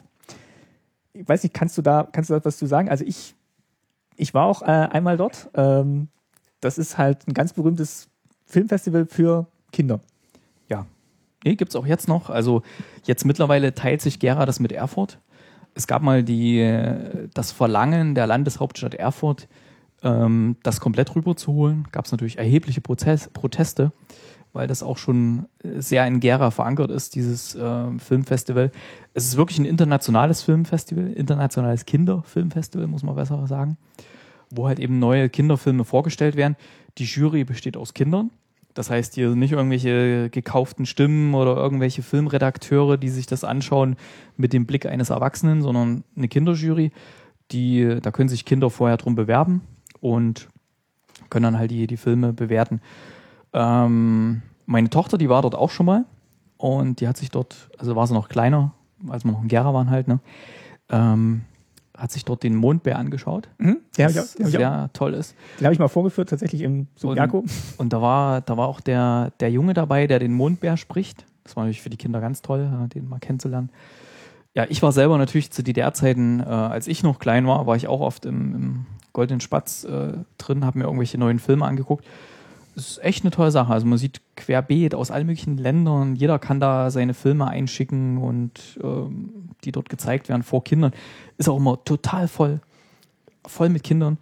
Ähm, ich glaube, die, entweder die Karten sind sehr günstig oder die, die können in Schulen, glaube ich, kostenlos dann Schulklassen oder so. Also ist ganz toll. Und es ist schön, dass sich sowas gehalten hat, finde ich. Also, dass es Mhm. A, dass, dass dieses Festival noch gibt, dass es das noch am ursprünglichen Ort Ja. gibt und dass es halt auch noch so diesen populären Aspekt hat, dass halt wirklich jeder da hingehen kann und Mhm. äh, jetzt nicht so eine elitäre Jury oder dass überhaupt die Filme vor elitärem Publikum gezeigt werden. Also finde ich Ja. eigentlich, finde ich eigentlich eine schöne Sache. Nee, Goldener Spatz. Also, wie gesagt, ich finde es auch gut, dass sie sich die Butter nicht haben vom Brot nehmen lassen, die Gera. Ähm, weil ich sag mal so, Gera, ich weiß nicht, was du von Erfurt hältst. So, also wir Gera, wir haben, wir halten normalerweise nicht so viel von Erfurt. Also ich, in, in, wir haben in der, in der Folge über den Rundfunk in der DDR haben wir drüber gesprochen, dass ja der Kika jetzt in Erfurt ist. Hm. Und ähm, da habe ich gesagt, dass ich das eigentlich schon gut finde, dass halt das jetzt nicht beim WDR gelandet ist oder jetzt, dass Ja. man halt nach der Wende gesagt hat, okay, der, der, der Kinderkanal, der gesamtdeutsche Kinderkanal kommt eben aus Erfurt. Also von daher, da fand ich das eigentlich einen schönen, schönen Zug. Ich war jetzt selber nie in Erfurt, um es jetzt beurteilen zu können, aber Das, nee, also Kika oder so. Also ich habe das Gebäude schon mal gesehen. Wir wollten noch mal zu diesem Kinderfest hin. Da ist immer einmal im Jahr ein Kinderfest beim Kika. Nee, das passt schon. Aber ich meine jetzt so insgesamt, ähm, ich meine, ich bin halt groß geworden im Bezirk Gera. Da war halt unsere Stadt, war Bezirkshauptstadt. genau. So. Und dann ging es ja dann nach der Wende los, da wurden dann die Länder aufgeteilt und dann gab es so ein paar Entscheidungen, wer wird jetzt Landeshauptstadt von Thüringen und ähm, eigentlich so, ja, die, die ich so kenne oder überhaupt sehr, sehr viele, die ich kenne, auch selbst welche aus der Erfurter Ecke, die haben alle gesagt, also dass Erfurt das geworden ist, das Überraschend. spricht überhaupt nicht für Thüringen.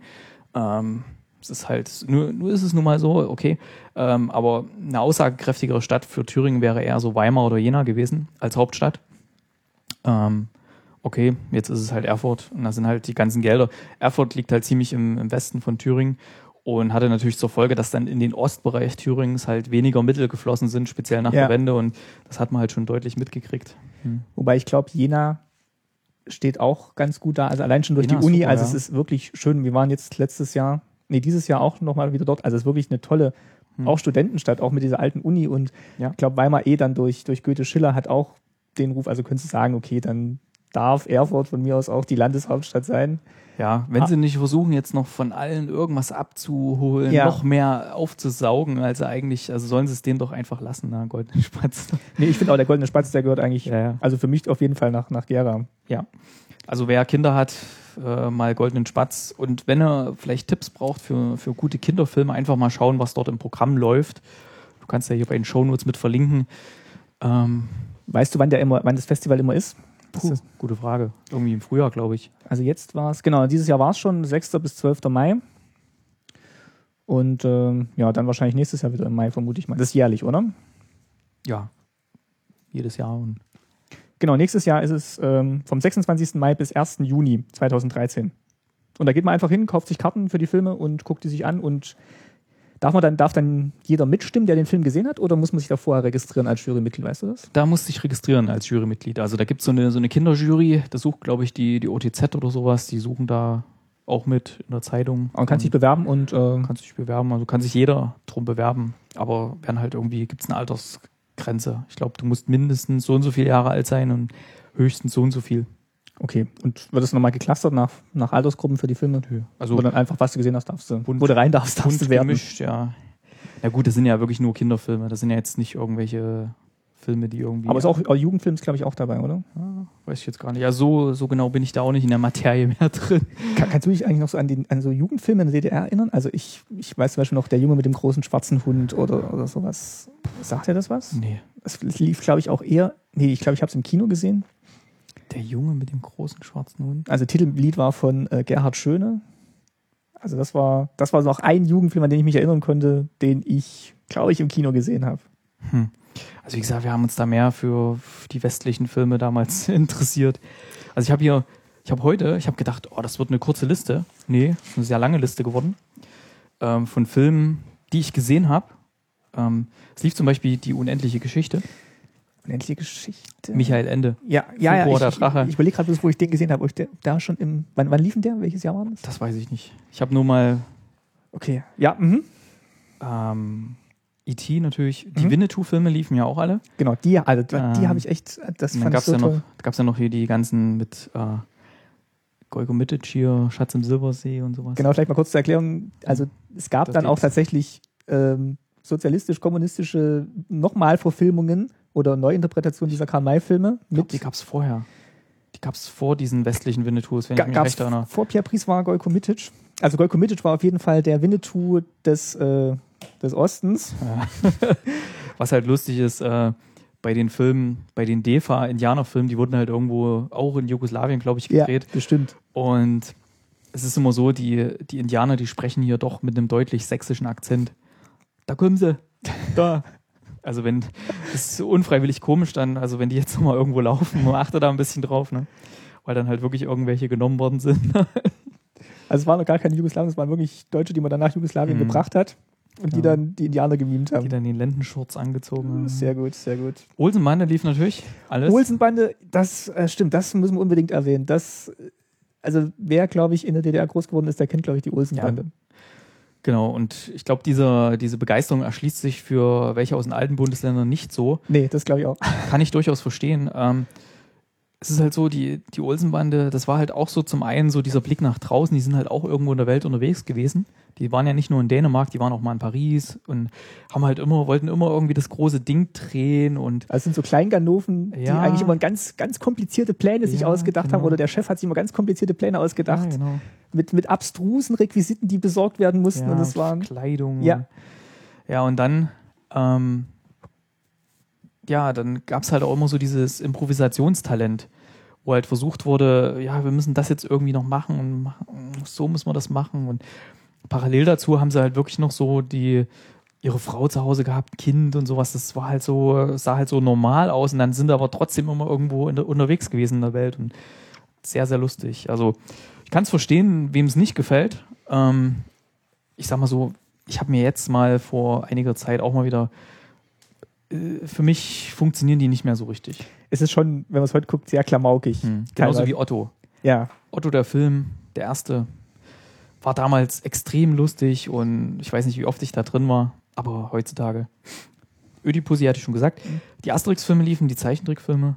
Dann natürlich alle Bud Spencer und Terence Hill-Filme. Oh ja, also da kann ich wirklich, da weiß ich auch noch, wenn meine, die liefen dann auch im Fernsehen, also ich habe die dann schon im Fernsehen teilweise Mhm. gesehen. Und wenn meine Eltern jetzt samstags mal, mal weggegangen sind und ich bei meiner Oma war, da durfte ich dann immer mit meiner Oma Bud Spencer und Terence Hill Filme gucken. Das Ja. war echt immer ein Highlight in, in, an solchen Abenden. Da habe ich mich schon so drauf gefreut. Das war, das war immer richtig toll. Es gab ja, wenn wir kurz das Thema Fernsehen haben, ist ja naheliegend mit Kino. Es gab ja so eine Sendung ähm, zum einen Ferienprogramm Wunschfilm. Mhm. Das heißt, hier war dann wirklich irgendwie so ein toller Film und zwei Scheißfilme. Da war dann klar, welcher gewinnt. Irgendwie. Es gewinnt dann halt der Bud Spencer-Film oder der Louis Define-Film oder so. Äh, weil irgendwie den DEFA-Film und den russischen Film wollte keiner sehen. Ähnlich wie im Kino. Ähm, und dann gab es auch abends immer noch mal Film der Woche, Wunschfilm und sowas. Ne? Genau, da haben wir auch in der Folge drüber gesprochen, dass das dann wiederholt wurde. Und es gab später, äh, gab es ja noch, äh, kennst du 1199 noch die Sendung? Nee, da war ich, Das war dann schon war dann schon nicht mehr, war dann nicht meine Zeit, weil ich da erst, glaube ich, 10 oder 11 war. Na, Jugendfernsehen war das ja. ja, Also, das lief dann aber 89 hat ist das glaube ich Und- gestartet und das lief dann glaube ich auch nur ein Jahr oder noch ein Jahr nach der Wende. Also es lief nicht lang, okay. glaube ich. Also ich habe das jetzt auch mal nachgelesen für die Fernsehfolge. ha? 1199 lief lief echt nicht lang. Also ich okay. gucke das paar Achso, war die schon die Fernsehfolge oder kommt die noch? Äh, Du hast sie noch nicht gehört, aber, Nee, die, die, die, die aber die kommt äh, in zwei Wochen, glaube ich. Also von, Okay. wir nehmen übrigens heute am 3. Oktober auf, also 3. Ja. Oktober 2012 am äh, Tag, der Deutschen Einheit. Also Jawohl. so legen wir uns ins Zeug hier. So ist das. Ähm, nee, zu dem Thema noch 1199. Da gab es halt auch immer, also das ging dann schon so in die Richtung, ja, die Jugend äh, wird aufmöpfig, wir müssen da ein bisschen was tun, wir müssen uns ein bisschen bewegen in die westliche Richtung. Und hier wurden dann zum Beispiel auch so Filme gezeigt, die gut angekommen sind, zum Beispiel La Boom, die Fete. Oder Ah, da, da kann meine Mutter, die ist Riesenfan von dem Film. äh, ja, das ist ein toller Film. Also wir hatten letztens in der, in der Sneak Preview hatten wir einen neuen Film mit Sophie Marceau und die sieht immer noch so verdammt gut aus. Verdammt, sieht die gut aus. Ist, äh, war, der, war der guter Film? Den habe ich nämlich auch. Der war so schön. Und der läuft jetzt demnächst an. Der heißt äh, Und nebenbei das große Glück. Ja, der läuft die Woche, glaube ich, in, also ist angelaufen, glaube ich, die Woche. Ah, so toll. Ähm, ich ich gehe mal weiter, weil es sind viele hier. Ja, mach, also äh, ganz kurz noch als Einwurf. Äh, 1199, 1. September 89 lief die erste Sendung. Also das war dann schon wirklich in der Endzeit. das, das war ja dann quasi, da war ja eigentlich schon, waren ja fast alle Messen gesungen. Dann Ja, das lief dann auch nicht, nicht lang. das kam mir vor, als wäre das schon früher. Ich glaube, da gab es irgendeine Vorläufersendung, die schon ein bisschen lockerer war. Ich glaube, so diese irgendeine Jugendsendung gab es da auch. Das, naja, okay. Ähm, Krull, kennst du Krull? Nee. Krull war ein Fantasy-Film, der damals bei uns ziemlich gut angekommen ist. Da war so ein Typ, der hatte so eine Art, äh, so ein komisches Teil, sah ein bisschen aus wie ein Hakenkreuz, war aber äh, ja, ja komisch zu beschreiben. Also und da kam halt Klingen an der Seite raus. Das hat er an der Hand gehabt, oder? Und nee, das hat er, konnte der werfen wie so ein Bumerang. Und das spielte in so einer Fantasy-Welt. Das war echt ein cooler Film. Der kam letztens mal auf äh, Sky, da fand ich ihn total scheiße jetzt, aber damals ist er gut angekommen. Aber hat jetzt nichts irgendwie zu tun mit Nationalsozialismus? oder Nee, nee, nee, War das war Fantasy. Fantasy. Fantasy. So, hier Kampf der Titanen habe ich jetzt auch noch mit, also so ähnlich so, in, Okay, auch okay. so mit so Stop Motion und mit so, Nee, äh, der hat das halt irgendwo vom Namen mal gelesen, und- Ja, dann Beverly Hills Cop hatte ich ja schon. Übrigens, kann ich die Story erzählen, Beverly Hills Cop. Ich habe den ja ganz oft gesehen im Kino und ich habe damals, ähm, ich hatte so einen, so einen kleinen Kassettenrekorder, also nicht einen Gera-Cord, der ist ja größer, sondern einen kleineren. Und da habe ich den mitgenommen und habe mir quasi die Tonspur im Kino aufgenommen. Das, was jetzt die ganzen Kids mit ihren Handys machen, ja. habe ich damals gemacht, habe das quasi als Hörspiel dann zu Hause immer wieder gehabt. Ne? Das heißt, äh, ich, ich weiß nicht, ich habe den dann zu Hause noch zigmal angehört, diesen Film. Wir hatten auch so einen, so einen Kassettenrekorder und dann haben wir auch Fernsehsendungen aufgenommen. Ich habe dann Allfolgen, Ja, also genau. wirklich nur so als auf der Autospur gehört, weil du konntest ja keinen Videorekorder oder gab es ja nicht. Genau. Aber dann so Beverly Hills Cop und dann halt diese ganzen, was da so labert die ganze Zeit. Wie kann ein Typ ich einfach so in ihr Lagerhaus reinmarschieren und hier rumstochern, ohne dass mir irgendjemand irgendwelche Fragen stellt? Ja, das ist auch eine tolle Synchro eigentlich. Also Ja. die, diese, Super. das, Da, da lernst du halt diesen ganzen Quatsch dann auswendig. Ne? ja, als Kind merkst du das sowieso alles. Dann die Jagd nach dem grünen Diamanten. Äh, ja, kenne ich. Der lief, also quasi dieser Billigverschnitt von äh, Indiana Jones. Der ist auch nicht schlecht, der ist lustig. Ja, klar, der ist toll. Aber Indiana Jones lief halt damals nicht. Danny Äh, DeVito, äh, Dings. Genau, und äh, ähm, Michael Douglas. Kathleen, Kathleen Turner. ja. Hm. Meuterei auf der Bounty, der Film mit Mel Gibson. Ein sehr guter Film. Ah, okay. Mhm. Ähm, Excalibur lief im Kino. Und also dieser, dieser alte Film, und den fand ich ziemlich gut. Also Excalibur, der war schon toll, der Film. Staatsanwälte küsst, küsst man nicht. Mhm. Robert Redford lief. Dann Star Trek, der erste, der langweilige. Ja, ja. Die Ungeraden sind ja immer die äh, nicht so guten. Ja, der erste, ich, ich habe damals, äh, lief ja auf dem ZDF, lief ja Raumschiff Enterprise. Und das hatten wir damals immer geguckt. Also meine Mutti hat es geguckt und ich habe dann irgendwann mitgeguckt, war begeistert. Ist bis natürlich bei Star Trek dann ins Kino gegangen, ne? Und dann, oh, so langweilig und so Ja. sphärisch. Und, Vor allem, der fängt auch so lang, der fängt auch so langweilig an. Also Mhm. Ja, der, ja, die, die, ersten 20 Minuten sind echt nicht so doll. so siehst du halt nur so die tollen Effekte, die sie machen können. Ja, und helles Licht und alles so sphärisch und es ist. Oh, War das Douglas Trumbull? Ich glaube ja, ne? Der die Effekte gemacht hat, der da auch für Oh, das- 2001 Odyssey im Weltraum die, den Oscar gekriegt hat für beste Effekte. Ich glaube ja. Dann natürlich Dirty Dancing. Ähm, da wolltest du fragen, warum der lief. Äh, nee, das war eigentlich, das war eigentlich der Auslöser zu fragen, wie denn überhaupt westliche Filme ins so, Kino okay. gekommen sind. Also der, dass der. Der lief großes- so lange, der Film. Und ähm, ja, also das, Dirty Dancing ist ja überhaupt so eine, so eine Geschichte der, der Filmverleiher in den USA. Der hat ja gar nicht so viel Vertrauen in den Film gehabt. Die, die hatten eigentlich gedacht, okay, ein nettes kleines Filmchen und, und dass das dann so weltweit so abgegangen ist. Ne? Aber es hat halt genau den Nerv der Zeit getroffen. Da war halt tolle Musik und alles. Da lief damals auf dem DT64-Radio. Das kennst du ja wahrscheinlich noch, ne? Jugendradio DT64. Äh, ja, haben wir, glaube ich, Da haben wir kurz erwähnt in, in der, in der Rundfunkfolge. Ist ja, ist ja quasi zum, ja. zu den Jugendfestspielen 1964 gegründet worden. Genau.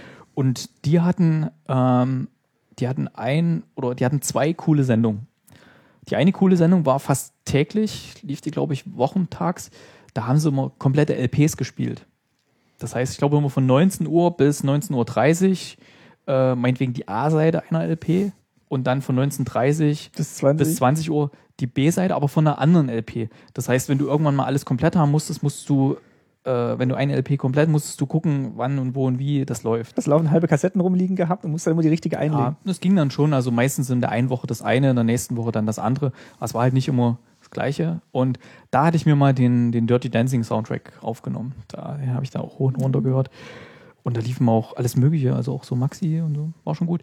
Und die zweite coole Sendung, wenn wir einmal beim Thema sind, war der Computer Club. Da habe ich sogar mal was gewonnen. Ha. Da haben, wir, da haben wir auch drüber gesprochen. Hast du da auch dieses Rauschen aufgenommen und dann das als, hab ich, hab ich aufgenommen. als Programm laufen lassen? Genau. Und es gab mal ein Gewinnspiel. Äh, da haben die ein Programm abgespielt. Und das war 1986, 87, ich weiß gar nicht mehr.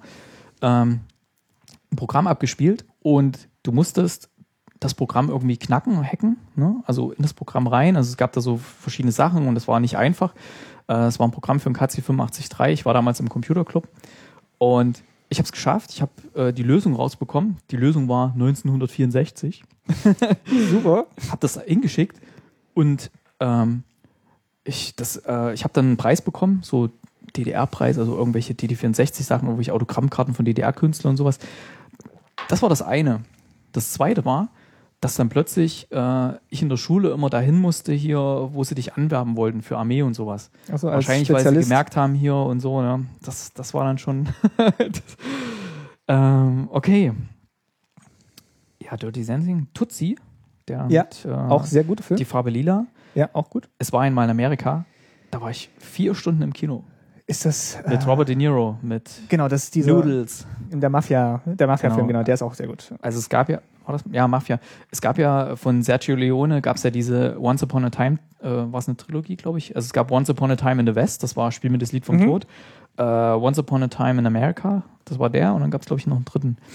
Der war echt gut. Echt gut.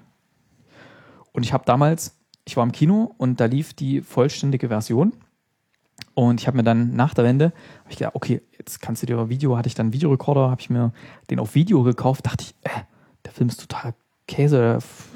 Was hast du denn damals irgendwie völlig verklärte Erinnerungen oder was ist los? Und dann habe ich festgestellt, ähm, es gibt von dem Film eine geänderte Fassung, die geht, ich glaube, eine Stunde weniger.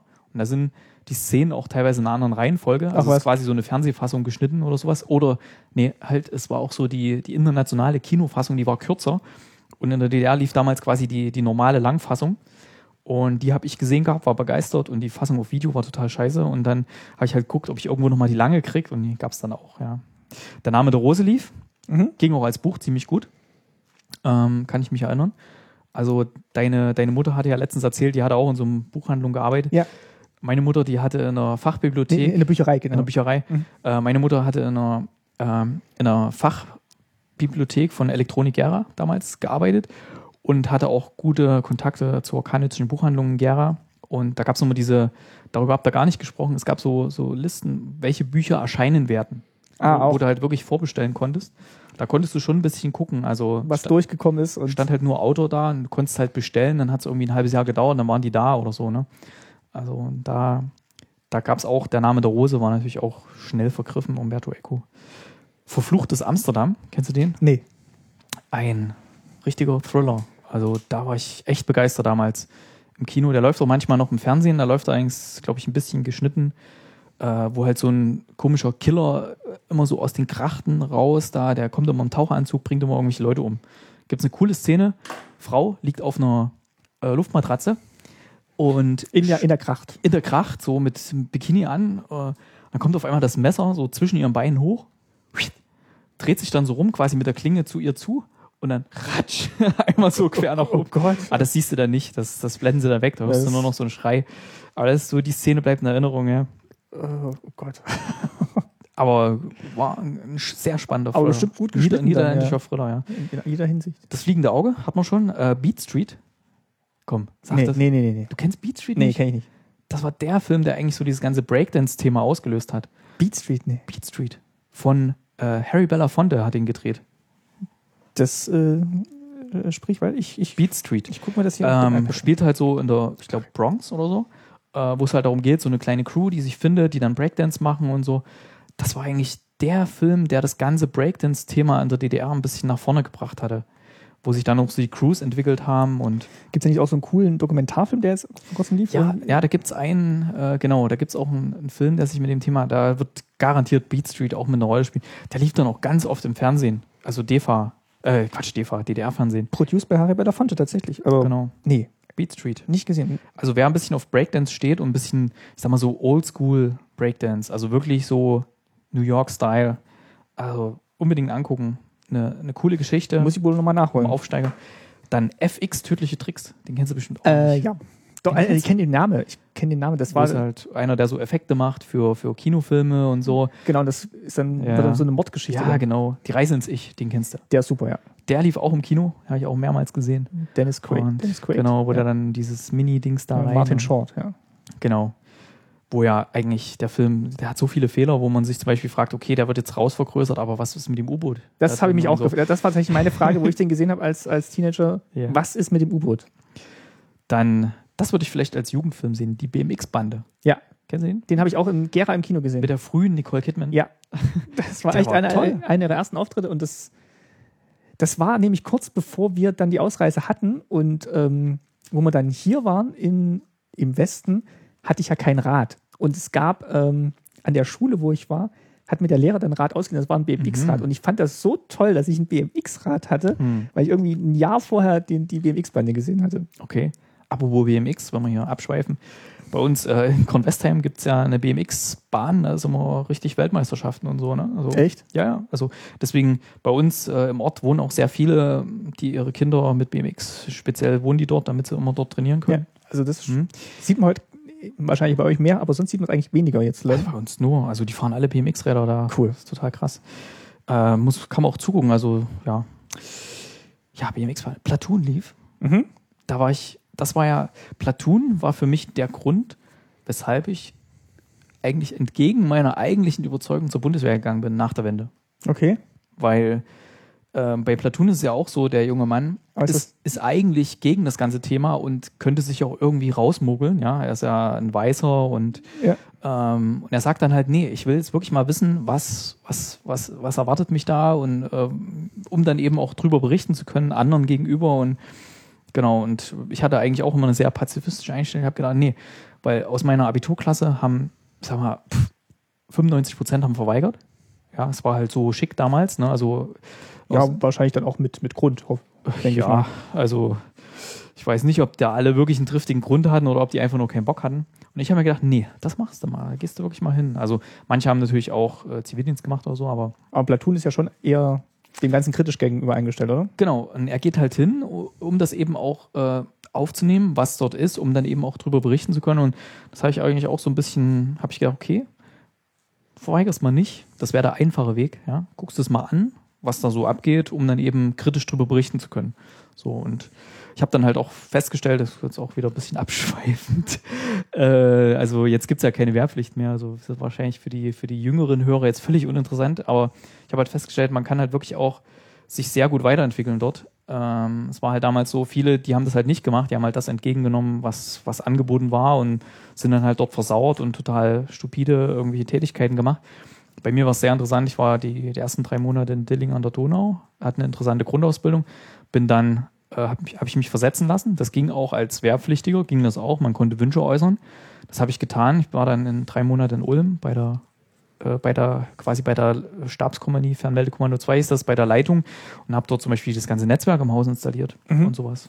Und ja, also ganz toll. Ähm, okay, machen wir weiter. Robinson Junior, kennst du das noch? Ähm, aus Erzählung, das, äh, das diese ganz berühmte Szene, wo er dann am Meer sitzt und seinen Fernseher da baut und italienischer Film, glaube ich. Und fragt, was, was vor dem Fernsehen kommt und ja. es kommt wieder mal das Meer. Ja, genau. Und dann natürlich die ganzen Filme mit dem großen Blonden. Der große Blonde mit dem schwarzen Stimmt. Schuh, der große Stimmt. Blonde dies, der große Blonde. Also, ich glaube, die ganzen Gérard Depardieu und wie hieß der andere? Pierre, Pierre Richard, genau. Pierre Richard ja. war der große Blonde, genau. Also, das lief total oft. Dann die ganzen Sindbad-Filme, Louis Define, alles. Louis Defne, ja. Louis und seine verrückten Politessen, Louis und seine Außerirdischen und dann, äh, wie hieß denn das noch, wo der die Leiche da immer und dann hier der, ach, ich weiß gar nicht, weiß ich gar nicht, aber dann, so, wo der ein Restaurant hatte. Balduin. Ja, ja. Also entweder hieß er äh, Louis oder Balduin oder Ferdinand. Ja, ja. Auf Wiedersehen Kinder war ein französischer Film, sehr gut. Das Arche Noah-Prinzip, der erste Film von Roland Emmerich. Genau, auch hier äh, aus Stuttgart. In der Nähe entstanden, genau. Es war, glaube ich, sein Abschlussfilm von der Uni. Ein ziemlich guter Film, finde ich. Kann man auch immer noch gucken.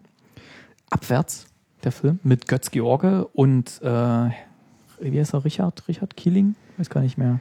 Der ist jetzt mittlerweile schon gestorben. Ähm, und Hannes Jennecke, der einen seiner ersten einen Popper, einen Popper spielt der. Weißt du, was ein Popper ist? Ja, der hat diese Popper-Tolle, der, der. Nee, hinten war der. Ein Popperschwanz. Hinten. Ah, okay. Also Popper hatten hinten einen Popperschwanz, der entstand halt, indem man quasi in der Mitte im Genick die Haare lang wachsen ließ und die darum geschnitten hat, quasi bis dorthin. Und dann Erken hat man halt. Erkennt man Hannes Jennecke da? Ja, selbstverständlich. Der hat eine, eine total coole Rolle. Er hat halt so. Also Abwärts spielt in einem Bürogebäude nach Arbeitsschluss oder. Wolfgang Kieling, genau. Wolfgang was. Was habe ich gesagt, Robert? Ähm, spielt in einem Bürogebäude und da ist halt so, es steigen halt verschiedene Personen in einen Fahrstuhl ein. Der Fahrstuhl setzt sich in Bewegung, bleibt stecken. So kurz vorher erfahren wir noch ganz kurz eine Geschichte äh, mit Hannes Jennecke. Genau. Hat auch vorne, aber eher hinten so. Ähm, äh, äh, eine kurze Geschichte und zwar hat er so Walkman auf und ähm, ihr könnt es jetzt nicht sehen, ich mache es jetzt vor. Äh, übelste Sonnenbrille, halt im Gebäude, hört halt so Walkman, geht so rein, so total cool, Aufzug kommt. Er steigt, und es ist keine Kabine da. Er fällt halt so rein, hält sich gerade noch so fest, ne? Und dann ähm, zieht er sich hoch und äh, ist erstmal total verdattert und äh, ist aber total furchtlos anscheinend, also drückt wieder auf den Fahrstuhl und äh, irgendwann kommt er dann auch und da sind halt dann die anderen Leute drin und irgendwie steigen dann alle in diesen Fahrstuhl ein. Der bleibt natürlich stecken und jeder hat so, bringt so seine eigene Geschichte mit in diesen Fahrstuhl. Ähm, ich will jetzt nicht zu viel spoilern. Äh, es ist halt jemand dabei, der hat zum Beispiel äh, einen Raub begangen, ist dort drin, will eigentlich schnell flüchten ähm, Götz George und seine Frau, die haben so diverse Probleme, die sie ausdiskutieren müssen. Äh, dann Hannes Jennecke, das erste, als der Fahrstuhl stecken bleibt, der steckt sich erstmal eine Zigarette an da drin, was natürlich super ist. Wenn, wenn, wenn, der, wenn der Lift eh schon kaputt ist. Ja, aber die Luft da drin, die ja. wird nicht besser. Ne? Und ja, das ist halt mehr oder weniger ein Kammerspiel, was aber extrem gut ist. Toller Film, sehr spannend. Also wer so ein bisschen nicht so die Riesenbrimboriumsfilme steht, ne? Dann noch Good Morning Babylon, Gottes vergessene Kinder und Didi Hallervorden liefen alle. Mhm, die waren auch. Didi, ähm, der Doppelgänger. Und bin ich auch schon mit meiner Liste durch, was mir jetzt hier noch so eingefallen ist. Es gab, glaube ich, noch ein paar mehr, aber ja. Vielleicht noch so ein Thema zur Altersfreigabe. Mhm. Es gab ja nicht FSK, sondern es gab P damals. Das war dann Parental Guided. Nö, P. Weiß nicht, was P hieß. P hieß halt P. Gab es Abstufungen immer im Alter von zwei Jahren. Also es gab P6, P8, P10, P12, P14. Achso, es gab nicht nur eine, sondern es gab P18. wirklich mehrere für. Ähm ja, genau. Äh, ich hätte noch ein Thema ähm, mir aufgeschrieben und zwar nach der Wende wurden ja natürlich auch viele Filme über die DDR gemacht. Und äh, wir haben jetzt mal hier noch, ich glaube, vier waren es aufgeschrieben, die die DDR ja alle so ein bisschen anders anders darstellen und ähm, wir können das jetzt natürlich total äh, kompetent beurteilen, wie gut das gelungen ist, den Alltag oder das Leben der DDR darzustellen. Ähm, also der erste, den ich mir aufgeschrieben habe, war äh, Sonnenallee. Was ich natürlich einen, einen, ganz tollen Film finde. Findest du? Finde ich schon, ja. Ich nicht. Findest du nicht? Also ich nee. fand, ich kann ja auch sagen, warum. Ich kann dir sagen auch. okay, also, also er hat ähm, also gutes Lokalkolorit finde ich, ist, ist ganz gut getroffen. Also von den, von den Requisiten her, aber das ist mal nur so die nebensächliche Sache. Ansonsten finde ich, finde eine gute Balance zwischen so, einer, so einem DDR-Märchen, in Anführungszeichen, und dann doch der realen Bedrohung, die eigentlich geherrscht hat. Es ist, er schafft ganz, ganz gut diese Gratwanderung, finde ich, und erzählt eigentlich auch eine schöne Geschichte. Und so dieser, dieser Schlusssatz, den fand ich eigentlich auch gut, ähm, dass, dass die halt jung waren in der DDR und das trotzdem als, als schöne Jugend empfunden haben. Jetzt darfst du aber sagen, warum du ihn nicht gut findest. Also ich habe ihn jetzt ewig nicht gesehen, muss ich dazu sagen. Also ich kann es jetzt nicht so aus frischer Erinnerung, warum ich den nicht gut finde. Ich habe halt, ich habe es mehrmals versucht, den, den irgendwie mir anzuschauen und ich habe ich hab ihn auch gesehen, also ich habe ihn mehrmals gesehen. Ich Da wird immer versucht zu sehen, was die Leute daran finden. Es ist zum einen äh, so ein bisschen eine Verballhornung, finde ich. Also der, der DDR und der Leute. Weil es ist halt so ein bisschen aus westlicher Sicht gedreht, der Film. Das merkt man dem auch an. Ich finde es. Wobei äh, Leander Hausmann ja schon ja, aus, dem, aus dem Osten kommt. Ja, aber diese, diese Art, wie das gedreht ist und die, die Witze, die da kommen, was weiß ich, über, über irgendjemand aus äh, Dresden, der dann Fernsehen guckt und sowas. Ja, äh, ich okay, find, das kann ich. Und dann hier mit dem, ah, alles Asbest hier. Oder, also es ist natürlich, es geht ein bisschen so, sowohl als auch, also gegen Westdeutsche und gegen Ostdeutsche äh, so ein bisschen ausgewogen, aber ich finde, die Stimmung, die, die versucht wird zu transportieren, dieses, ja, so war es damals, kann ich jetzt für mich nicht so bestätigen. Also okay, ähm, dieses, äh, das sieht halt für mich aus wie Disneyland. Also da ist halt so eine DDR hingebaut worden. Gut, das ist halt, das ist halt die Straße in den Babelsberger Filmstudios, die ja. eigentlich in jeder deutschen Produktion mindestens einmal auftaucht. Und wenn man weiß, wie die gebaut ist, erkennt also. man die auch immer wieder. Wie gesagt, ich finde trotzdem nicht schlecht und ich finde lang nicht so albern wie jetzt den Nachfolgefilm NVA. Ich weiß nicht, ob du den gesehen hast. Oh, schlimm. Also den, den finde ich, der ist vom gleichen Regisseur und der, hm. also da muss ich jetzt auch sagen, das ist, äh, den sollte man sich auf keinen Fall angucken. Der ist, der ist nicht find, gut. Ich finde auch so NVA, es gibt so Themen, da bleibt mir dann wirklich so das Lachen im Halse stecken ja. und ich mag jetzt keinen, keinen lustigen Film mit der NVA sehen. Nee, ist halt also, einfach so. Ich habe mir auch vorgenommen, mit meinem Papa wirklich nochmal eine Folge zu machen mhm. über seine Zeit bei der NVA und aber was ich jetzt schon weiß, das ist echt nicht, nicht lustig mhm. und ich finde auch die, die Verfilmung nicht, nicht gelungen. Wie mhm. gesagt, Sonnenallee funktioniert für mich und ich, mhm. ich gucke den wirklich gern, aber NVA ist, nee. ist nicht, nicht gut. Ich war ja damals, ich hatte noch das zweifelhafte Glück, das hat halt auch noch mit so dazu geführt, zu meiner, äh, zu meiner Erkenntnis da, zu meiner persönlich, äh, das zweifelhafte Glück, bei diesem Wehrausbildungslager noch mitmachen zu müssen. Mhm. Was dann, äh, ich glaube, nach der Jugendweihe war es, glaube ich, ne? Mussten da alle hin. Äh, kann, ich, kann ich nicht sagen. Wehrausbildungslager, wir mussten nach Reila wo auch immer das jetzt liegt. Das war irgendwie mit Bussen hingekarrt und die Mädchen mussten zur selben Zeit in der Schule einen Erste-Hilfe-Kurs machen. Und da mussten wir halt wirklich so Armee, zwei Wochen haben wir das gemacht, was wir bei der Bundeswehr in drei Monaten gemacht haben. Oh, das war schon echt nicht schön. Also war schon. Also, also wer, wer das lustig findet, ich weiß nicht. Also, nee, also es ist. Ich glaube auch jeder, der bei der NVA war, ich kenne jetzt keinen, der sagt, oh, coole Zeit, ey, Nee, also, also wirklich nicht. Also jeden, mit dem ich gesprochen habe, oder hm. hauptsächlich meinem Vater, der sagt, das war auf jeden Fall keine schöne hm. Zeit. Ähm, gut, bei Lenin ist noch ein Film, der auch äh, gut angekommen ist äh, beim Publikum und wirklich riesen äh, Besucherrekorde hatte. Ich sag mal so, das war die Zeit, man war, weiß gar nicht, wann, wann liefen die Filme so? Hast du irgendwie die Daten? Ich habe so vom Gefühl her, es war relativ kurz nach der Wende. Also, also es ja, war Sonnenallee war, war, äh, war, war, auf jeden Fall vor ein paar Jahre. Der lief 99, Sonnenallee lief 99. So spät erst. Gut, bei Lenin 2003. Oh, ich hätte jetzt irgendwie weiter vorne eingeordnet. Ich gedanklich auch. Ähm, Sonnenallee war tatsächlich 99. Aber ich glaube, das war einfach so die, die Zeit, dass, ähm, ich sag mal so, diese, ja, diese Jahr war vorbei und es gab ja dann bei uns im Gegensatz zu dir bin ich ja dort wohnen geblieben. Ja. Ähm, wir haben halt dann wirklich erstmal versucht, uns mit der neuen Situation zu arrangieren. Es gab natürlich unheimlich viele persönliche Probleme, die dann aufgetaucht sind und die man erstmal bewältigen musste durch diesen Wandel. Und äh, es hat sich also ziemlich alles geändert. Ähm, du bist halt, an dem einen Tag bist du in deinen Konsum gegangen, am nächsten Tag war Währungsunion. Es waren alle Produkte weg, alles, was du bis jetzt kanntest. Es waren komplett neue Produkte im Laden.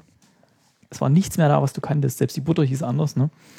Und es waren halt so viele Sachen und da haben einfach die in den neuen Bundesländern erstmal wirklich ein paar Jahre gebraucht, um sich so ein bisschen mit der neuen Situation anzufreunden und auch vielleicht so diese, diese ganzen Ärger, den sie in der DDR hatten, noch ein bisschen zu verarbeiten, um dann wirklich wieder ja, ein bisschen mit einem, mit einem lachenden Auge auf die Zeit zurückzublicken. Ja. Es gab ja dann auch diese, diese Go Trabi Go Filme, das war ja Stimmt, auch schon, ja. das war ja noch ein bisschen früher. Das war dann wirklich Anfang 90er, ähm, hätte ich ähm, jetzt gesagt. Stimmt, die gab es genau. auch, die waren auch ähm, super populär. Wo natürlich dann, ich weiß gar nicht, wie die im Westen angekommen sind. Ah, ich glaube, auf dieser, auf dieser humorvollen und äh, haha, guck mal, wie lustig Ebene haben die schon auch hier funktioniert. Es war ja der, der Wolfgang Stumpf, war ja da mit dabei. Genau, und der hat also ich, ich glaube, hm. das hätte auch leicht schief gehen können, dieser Film, aber er hat wirklich noch so. 91. Ja, und der erste, der hat auch noch so, wirklich so dieses, diese Idee von ja, Freiheit und wie, er hat da wirklich, er hangelt sich ja an dieser Goethe-Reise, hangelt er sich ja lang, die wollen ja mhm. bis, bis Sizilien fahren. Und ähm, da gibt es wirklich auch ein paar schöne Momente in dem Film. Die, die Nachfolgefilme waren dann schon wieder ein bisschen klamaukig, aber so der erste, der funktioniert, glaube ich, auch dank Wolfgang Stumpf eigentlich ganz gut. Der ist von 91, ja. Ich kann mich an die Filme gar nicht mehr erinnern. Also ich habe die ewig nicht gesehen. Ich habe sie natürlich damals irgendwann gesehen, aber das ist einfach so lange her. Da. Nee, aber es gibt ein Plot-Keyword bei, bei IMDB, heißt Deutsche Demokratische Republik. Gucken wir mal, was da noch so ist. Gut, den. Aber jetzt den gut, bei Lenin fand ich jetzt fand ich jetzt nicht schlecht. Ähm, das Ende, also die letzten, das letzte Drittel fand ich jetzt nicht mehr so. Ach so, gut bei Lenin. Ähm, bei Lenin fand ich schon deutlich charmanter als Sonderlee. Okay, also der hat, der hat, der, klar, der hat auch ein bisschen mehr, bisschen mehr Tiefe. Der spielt ja auch schon äh, nach der Wende. Ja. Der eigentliche Film. Und sie haben halt für ihre Mutter, die im Koma lag, damit die jetzt nicht so einen Schock kriegt, haben sie halt versucht, das quasi ihre DDR äh, weiter, ja, weiter existieren ja, zu lassen. Ja, genau, weiter existieren zu lassen. Und das äh, fand ich schon ziemlich charmant und das war auch wesentlich besser erzählt, fand ich, als, als Sonderlee. Also das, wie gesagt, mit Sonderlee bin ich nie so richtig warm geworden. Na. Ähm, ich hatte letztens einen, einen, sehr, sehr, sehr guten Film in der, in der Sneak gehabt, der, ach nee, den habe ich hier bei uns im Dokument eingetragen. Ich habe genau. jetzt gerade auf meinen Zettel gesucht. Der hieß Wir wollten aufs Meer. Mhm. Ähm, wir wollten aufs Meer, könnt ihr euch gern mal bei mir einen Kinocast dazu anhören. Ähm, ansonsten hier mal in aller Kürze. Es geht um zwei Freunde. Der, der eine wird gespielt von August Diehl, den man vielleicht kennen könnte aus dem deutschen Film 23. Nichts ist so, wie es scheint. Ja, und äh, natürlich auch Inglourious Bastards. Ah, was haben wir da gespielt? Da spielt er den, äh, äh, wenn sie in Frankreich in diesem Keller sitzen und äh, er spielt diesen deutschen Offizier, der dann quasi äh, die, die Truppe auffliegen lässt in dem Keller, wo es dann zu dieser Schießerei kommt. Also er erkennt, dass der britische Offizier falsch die falsche ah. drei mit den Fingern macht und ah, okay. äh, also der spielt da, also spielt auch ganz großartig. Ein toller ah, Schauspieler. Sehr gut. Ja, oh Stil. Ähm, hier in dem Film fand ich ihn nicht ganz so gut, muss ich sagen. Also unter seinen Möglichkeiten, sagen wir so. Ähm, es geht um zwei Freunde. Äh, der, den anderen spielt Alexander Fehling. Also ich kenne mich nicht so gut mit deutschen Filmen aus, muss ich dazu sagen. Alexander Fehling ist, glaube ich, äh, hat Goethe gespielt, oder? Das kann sein, ja. Ähm, äh, Rolf Hoppe spielt auch noch mit. Jedenfalls, ähm, äh, die beiden sind in Rostock und arbeiten auf so einer Werft und wollen halt irgendwann gern mal zur See fahren. Und es gab ja damals zu DDR-Zeiten die Handelsmarine. Mhm. Und wer halt auf der Handelsmarine, wer es da irgendwie geschafft hatte, der konnte halt wirklich raus in die Welt. Und den Traum haben sie beide, Jugendfreunde, und sie wollen halt das irgendwie schaffen. Und weil das irgendwie nicht so klappt, äh, planen sie auch eine Flucht. So, beziehungsweise der, äh, die verpfeifen dann auch jemand anders, der fliehen will, um selber vielleicht auf so ein Schiff kommen zu können. Also gibt es dann so dubiose Stasi-Aktivitäten und sowas, wird auch alles dargestellt. Und ich will jetzt nicht so viel spoilern, deswegen höre ich jetzt hier mal auf mit erzählen. Es ist hier so, der Film ist sowas von gut und realistisch dargestellt, bis hin zu dem Set-Design, alles was da steht. Da siehst du den Ligament Büroleim, wenn du den noch kennst, mhm. aus DDR-Zeiten, diese Flasche, die ja. immer verklebt war außen. Ja, die immer verklebt war. Und die drin so einen Pinsel hatte. Ähm, da siehst du Sachen, äh, die eigentlich völlig, völlig nebensächlich sind, ja, aber selbst das haben sie wirklich gut hingekriegt. Bis zu den Geräten, die da irgendwo stehen, die Wohnungseinrichtung bis ins kleinste Detail und auch dieses ganze Thema mit Stasi, mit Denunzierung, mit Hinterherspionieren und mit unter Druck setzen das ist alles sowas von realistisch dargestellt. Oh, ich hatte richtig Beklemmung im Kino, das nochmal so zu sehen, ja. Also der Film wird wahrscheinlich an der Kinokasse ein bisschen untergehen. Der ist momentan, glaube ich, Platz 20 in Kinocharts hier in Stuttgart. Aber der Film, wer jetzt wirklich mal sehen will, wie war es in der DDR, das ist jetzt kein Dokumentarfilm, der hat eine, eine Geschichte, äh, die auch durchaus ein bisschen hakelt, das Drehbuch, ja. Aber es geht um das Erleben der DDR, wie es war. Also die versuchen dann zum Beispiel über über die Tschechei zu fliehen auch mal äh, und wie das alles dargestellt war und das ist schon echt gut. Also, also im Vergleich jetzt zu Sonnenallee okay. oder so, ja. Also dieses. Aber da merkt man eigentlich auch schon so eine Entwicklung in den hm. Filmen über die DDR. Also klar, es geht los mit diesen lustigen Komödien, Go Trabigo, Sonnenallee, dann die bisschen ernsthafteren Komödien, Goodbye Lenin. Zwischendurch gab es ja auch noch das Leben der anderen, das tatsächlich dann auch den Oscar gewonnen hat. Ja, das Leben ähm, der anderen, also über Stasi-Spionage und der hat für mich, wie man es hier im Schwabenland sagt, schon ein bisschen so ein Geschmäckler. Dass so ein bisschen dieser Stasi-Mann auch so ein bisschen so als ja, er ist eigentlich dann das Opfer der Wende und so. Also am Schluss dann. Ja, und ähm, so, ja. Er hat ja auch dann auch seinen großen Moment, in dem er dann halt dann, dann doch die, die Person dann nicht verpfeift am, am Schluss. Ja, das, also ich habe es wirklich ja miterlebt, auch so Repressalien und sowas. Die waren nicht so. Die, die waren nicht so. Die waren halt so, dass sie gesagt haben, ja, wenn ich jetzt jemand verpfeife, dann steige ich in der Hierarchie. Ja. So, das kommt hier zum Beispiel bei, bei dem Film, bei wir, äh, wir wollten aufs Meer. Wir wollten aufs Meer, kommt das wesentlich besser raus und so war es auch. Also das, das waren keine Menschenfreunde. Das ist, wer sich für, dafür entschieden hat, der hat seine Seele verkauft. Der, der, hat, der hat bei der Stasi gedient. Der hat Leute verpfiffen, Leute angeschwärzt und das, das war nicht nett, das war nicht schön, das war nicht lustig, mit denen muss man kein Mitleid haben. Und wenn ich das so sehe, ähm, also ich habe ja direkt auch mitgekämpft auf der Straße äh, dafür, dass sich was ändert. Und ich habe dann in meiner Heimatstadt auch gesehen, dass eben bestimmte Personen, die früher da vorne dran waren, dann später hinterher immer noch, jetzt heißt es eben Linke oder PDS oder keine Ahnung, wie die sich jetzt nennen, ähm, könnte ich Kotzen kriegen. Also da gegen die Leute haben wir Kopf und Kragen riskiert, um auf die Straße zu gehen, damit sich was ändert und die sind jetzt immer noch da. Und okay. das sind keine, das sind keine guten Menschen, die das gemacht haben. Das kann mir niemand erzählen. Auch die bei den Grenztruppen, die auf Leute geschossen haben, das waren keine armen Opfer, die gesagt haben, ja, ich habe hier einen Befehl und sowas. Man hat dann immer noch die, die Entscheidung zu ja, schießen oder nicht, Endes oder nicht zu schießen. Kannst du auch entscheiden, wohin du schießt. Ja. ja. Also, okay, da hast du halt nicht getroffen. Ja, mein Gott. Also, das kann mir keiner erzählen, dass das Opfer sind. Gerade die, äh, jetzt insbesondere bei der Stasi. Ja. Dass das irgendwelche Opfer sind. Also, und das kommt halt für mich dort sehr, sehr gut raus dann in dem Film. Ähm, ein Film, den ich jetzt vor kurzem gesehen habe, ich weiß nicht, ob du den auch gesehen hast, Barbara. Nee. Also ich bin eigentlich, äh, was deutsche Filme angeht, das ist für Vorsicht. mich so. Also der ist jetzt, der, der ist Da gehe ich nicht aktiv rein. In der Sneak kommen sehr viele deutsche ja. Filme, aber ansonsten so aktiv. Hm.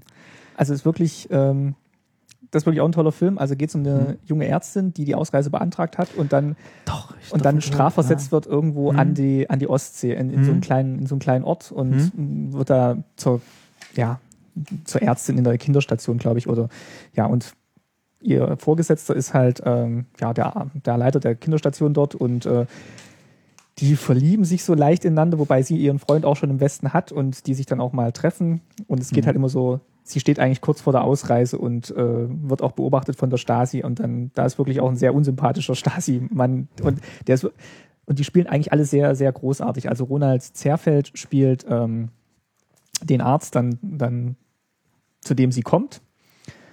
Und äh, jetzt muss ich mal kurz überlegen, wie sie heißt. Äh, Nina Hoss, genau. Nina Hoss spielt, ah, äh, okay. spielt die, die Ärztin. Und Rainer Bock spielt den äh, Stasi-Mann. Und das ist, also es ist wirklich ein sehr eindringlicher Film, ist ruhig erzählt, ruhige Bilder, ruhige Einstellungen, also spiegelt dann auch so die Landschaft da oben wieder an der, an der Ostsee, Mecklenburg-Vorpommern.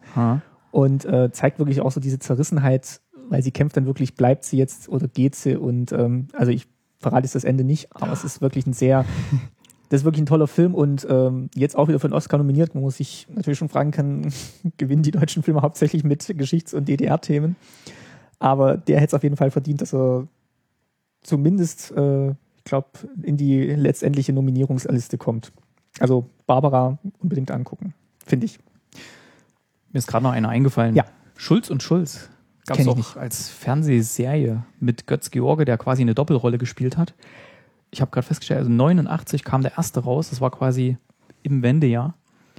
Ähm, der spielt Walter und Wolfgang. Die werden irgendwie als Kinder getrennt, sind irgendwie Zwillinge oder sowas. Und einer lebt im Westen, einer im Osten.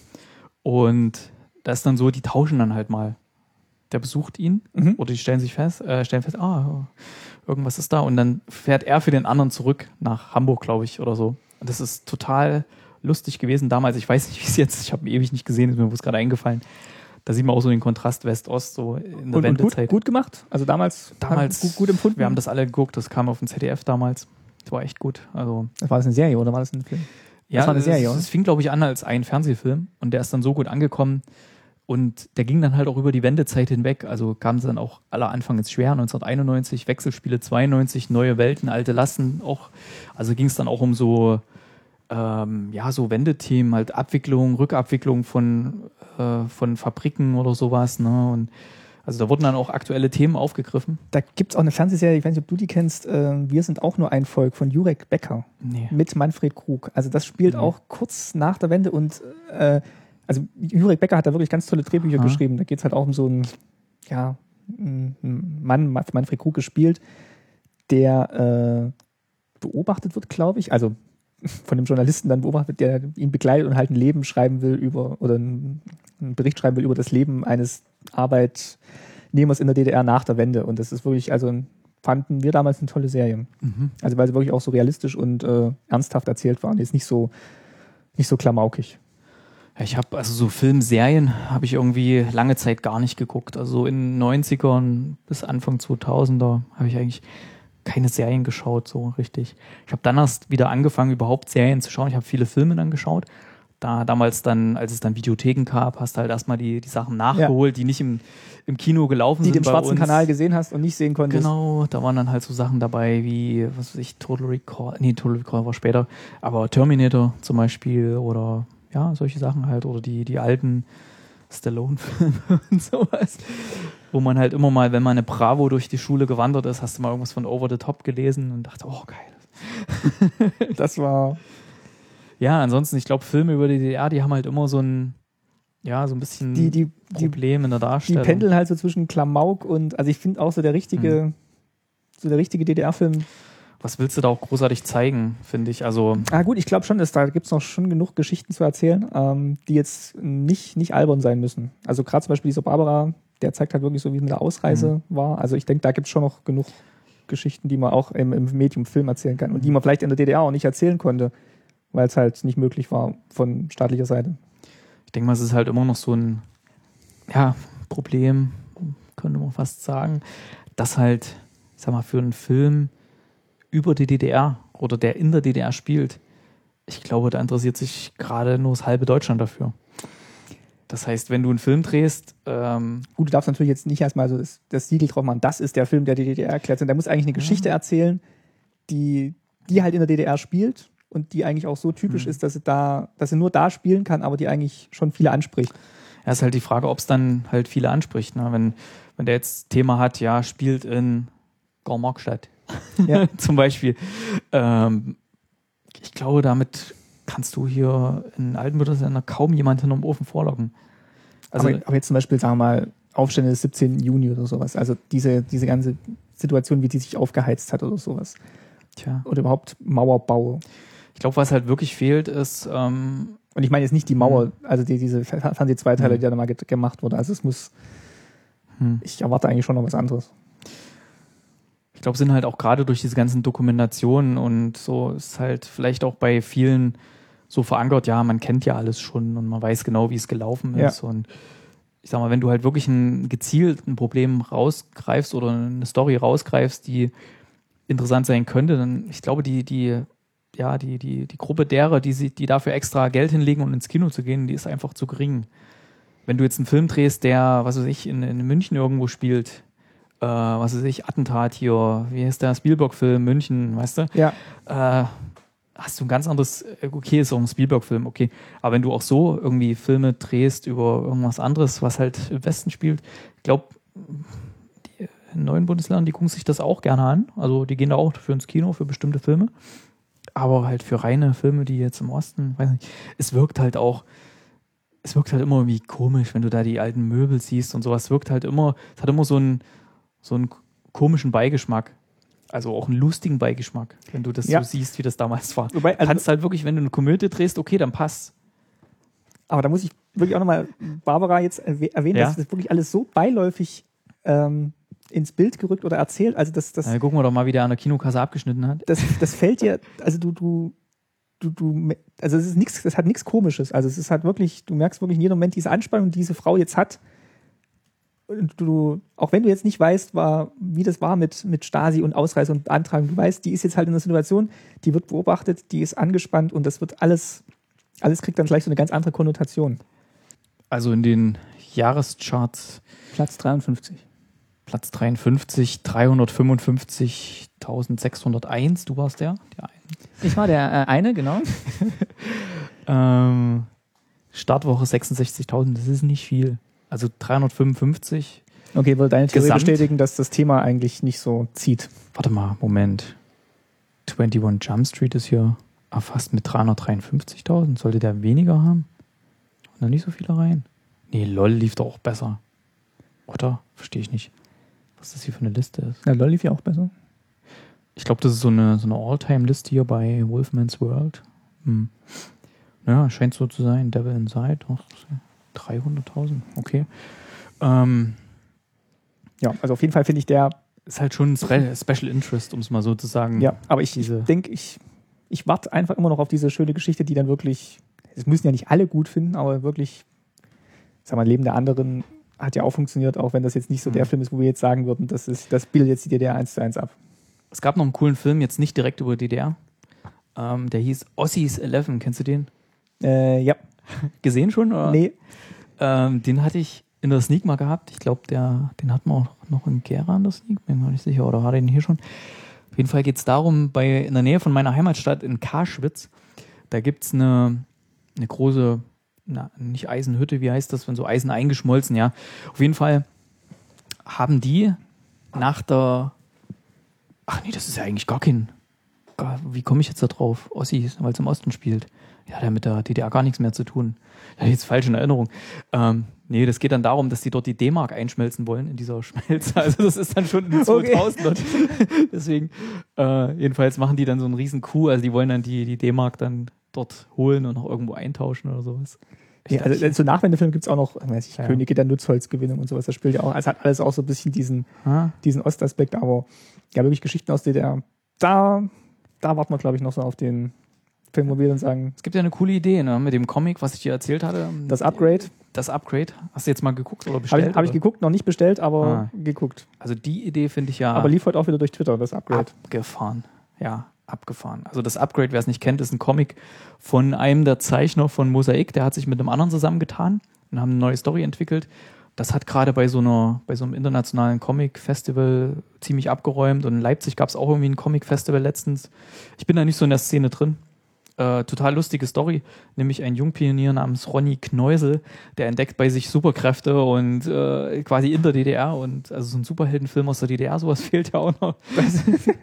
quasi so Kick-Ass zu DDR-Zeiten. Also, ne? wer hier in Ludwigsburg an der Filmhochschule, Filmakademie Ideen hat, ähm, los geht's. ja. Ich würde sagen, wir haben mal einen guten Überblick bekommen über, wie das so war, ins Kino zu gehen in der DDR. Ähm, Gibt es bestimmt noch viel, was wir, was wir nicht erwähnt haben. Also, äh, da haben wir bestimmt eine ganze Menge auch vergessen. Ihr könnt ja Fragen stellen. Fragen stellen, genau. Vielleicht gibt es auch mal noch mal ein Update von, Ein von diesem Upgrade. Thema. Ein Upgrade. Genau, wenn Ähm, Fragen kommen, dann Wir haben jetzt auch ähm, eigentlich die, die Marke schon lang gerissen, was meine, meine längste Sendung war. Wir sind jetzt bei, bei 1,40. also müssen wir quasi die Hälfte zensieren hier. Wir müssen jetzt, kann, kann ich drei Folgen draus machen, bin ich bis nächstes Jahr, bin ich bis nächstes Jahr besorgt. Äh, versorgt, nicht besorgt. ähm, ich bedanke mich auf jeden Fall beim Erik, dass er, dass er heute da war, dass wir Ja, so entspannt Danke für die heute, Einladung. heute über Kino sprechen konnten. Ihr solltet auf jeden Fall den Staatsbürgerkunde-Podcast auch irgendwie flattern oder äh, bekannt machen. Ja, gerne. Und kommentieren und weiterempfehlen. Ähm, Ich höre eigentlich viele Podcasts und den habe ich ja eigentlich mehr oder weniger durch Zufall jetzt, dadurch, dass du beim Barcamp warst. genau. Das ist völlig das Marketing, also da muss noch was getan werden. Genau, nee, wir, haben, wir haben ja wirklich versucht, mal wirklich die Podcaster aus Stuttgart hier äh, Mhm. alle zum Barcamp zu bringen. Das hat auch zum Großteil geklappt und äh, ja, es war wirklich äh, ein schöner, schöner Anlass, sich mal zu treffen. Auf jeden Fall. Also macht den Staatsbürgerkunde-Podcast bekannt. Ich habe auch äh, ein paar Freunde in der alten Heimat schon davon berichtet. Mal gucken, ob die da mal reinhören. Also ist ja sowohl, denke ich mal, für ja, ja, welche aus den neuen Bundesländern als auch für welche aus den alten Bundesländern. Ja, nee, also das versuchen wir ja auch, dass wir halt wirklich erklären, wie es damals, wie es damals war. Und ich Genau. hoffe, ich hoffe, das gelingt uns. Und äh, ja, genau, Wie gesagt, Fragen stellen, wenn ihr irgendwas wissen wollt. Dann Und den Kommentare. den Erik könnt ihr, wie gesagt, hören beim Kinocast. Ähm, habt ihr jetzt mitgekriegt, dass er ganz viel, ganz viel weiß von äh, Film und äh, regelmäßig aus der Sneak berichtet. Also wer wissen will, was in drei Wochen läuft und wie die Filme sind, Sicheres Auftreten bei völlig Unwissen. Genau, er hört da rein. Ähm, wir bedanken uns bei euch fürs Durchhalten bis jetzt. Und äh, ich bedanke mich auch nochmal bei den äh, Schulen der Grundschule Friedrichsfehn für das Pausenklingeln, das ich im Intro verwenden darf. Ja, Das haben, haben die vielleicht noch einen Gong? Äh, die haben auch einen, die haben auch einen Gong, die haben ganz viel. Da kann man, äh, das kann ich auch noch gerne mal rausverlinken. Äh, steht, glaube ich, auch im Impressum. Okay. Da haben die Schüler wirklich äh, jede Menge Geräusche gesampelt und äh, wenn man da nicht anfragt, darf man die Mhm. bestimmt auch benutzen. Okay, also es ist nicht Creative Commons, dass man es gleich verwenden kann. nee, die, die die, die paar Okay. bitten drum, dass man da anfragt, aber es ist dann wahrscheinlich eher ein Schulgong, den du da bekommst. Ah, na mal sehen. Tja. Vielleicht haben sie ja ein Schulkino. Gut, wir verabschieden uns und äh, hören uns wieder in drei Wochen bei der nächsten Folge von Staatsbürgerkunde. Dann wahrscheinlich wieder mit meinen Eltern. Ich muss mal gucken, welches Thema wir bis dahin haben. Ansonsten gute Zeit euch allen. Du musst es anders anteasern. Du musst sagen, das Thema, das wissen wir jetzt schon, aber lasst euch mal überraschen. Es wird was ganz Tolles. Es wird, wird auch was ganz Tolles und äh, unbedingt den Feed abonnieren. Unbedingt. Tschüss. Tschüss.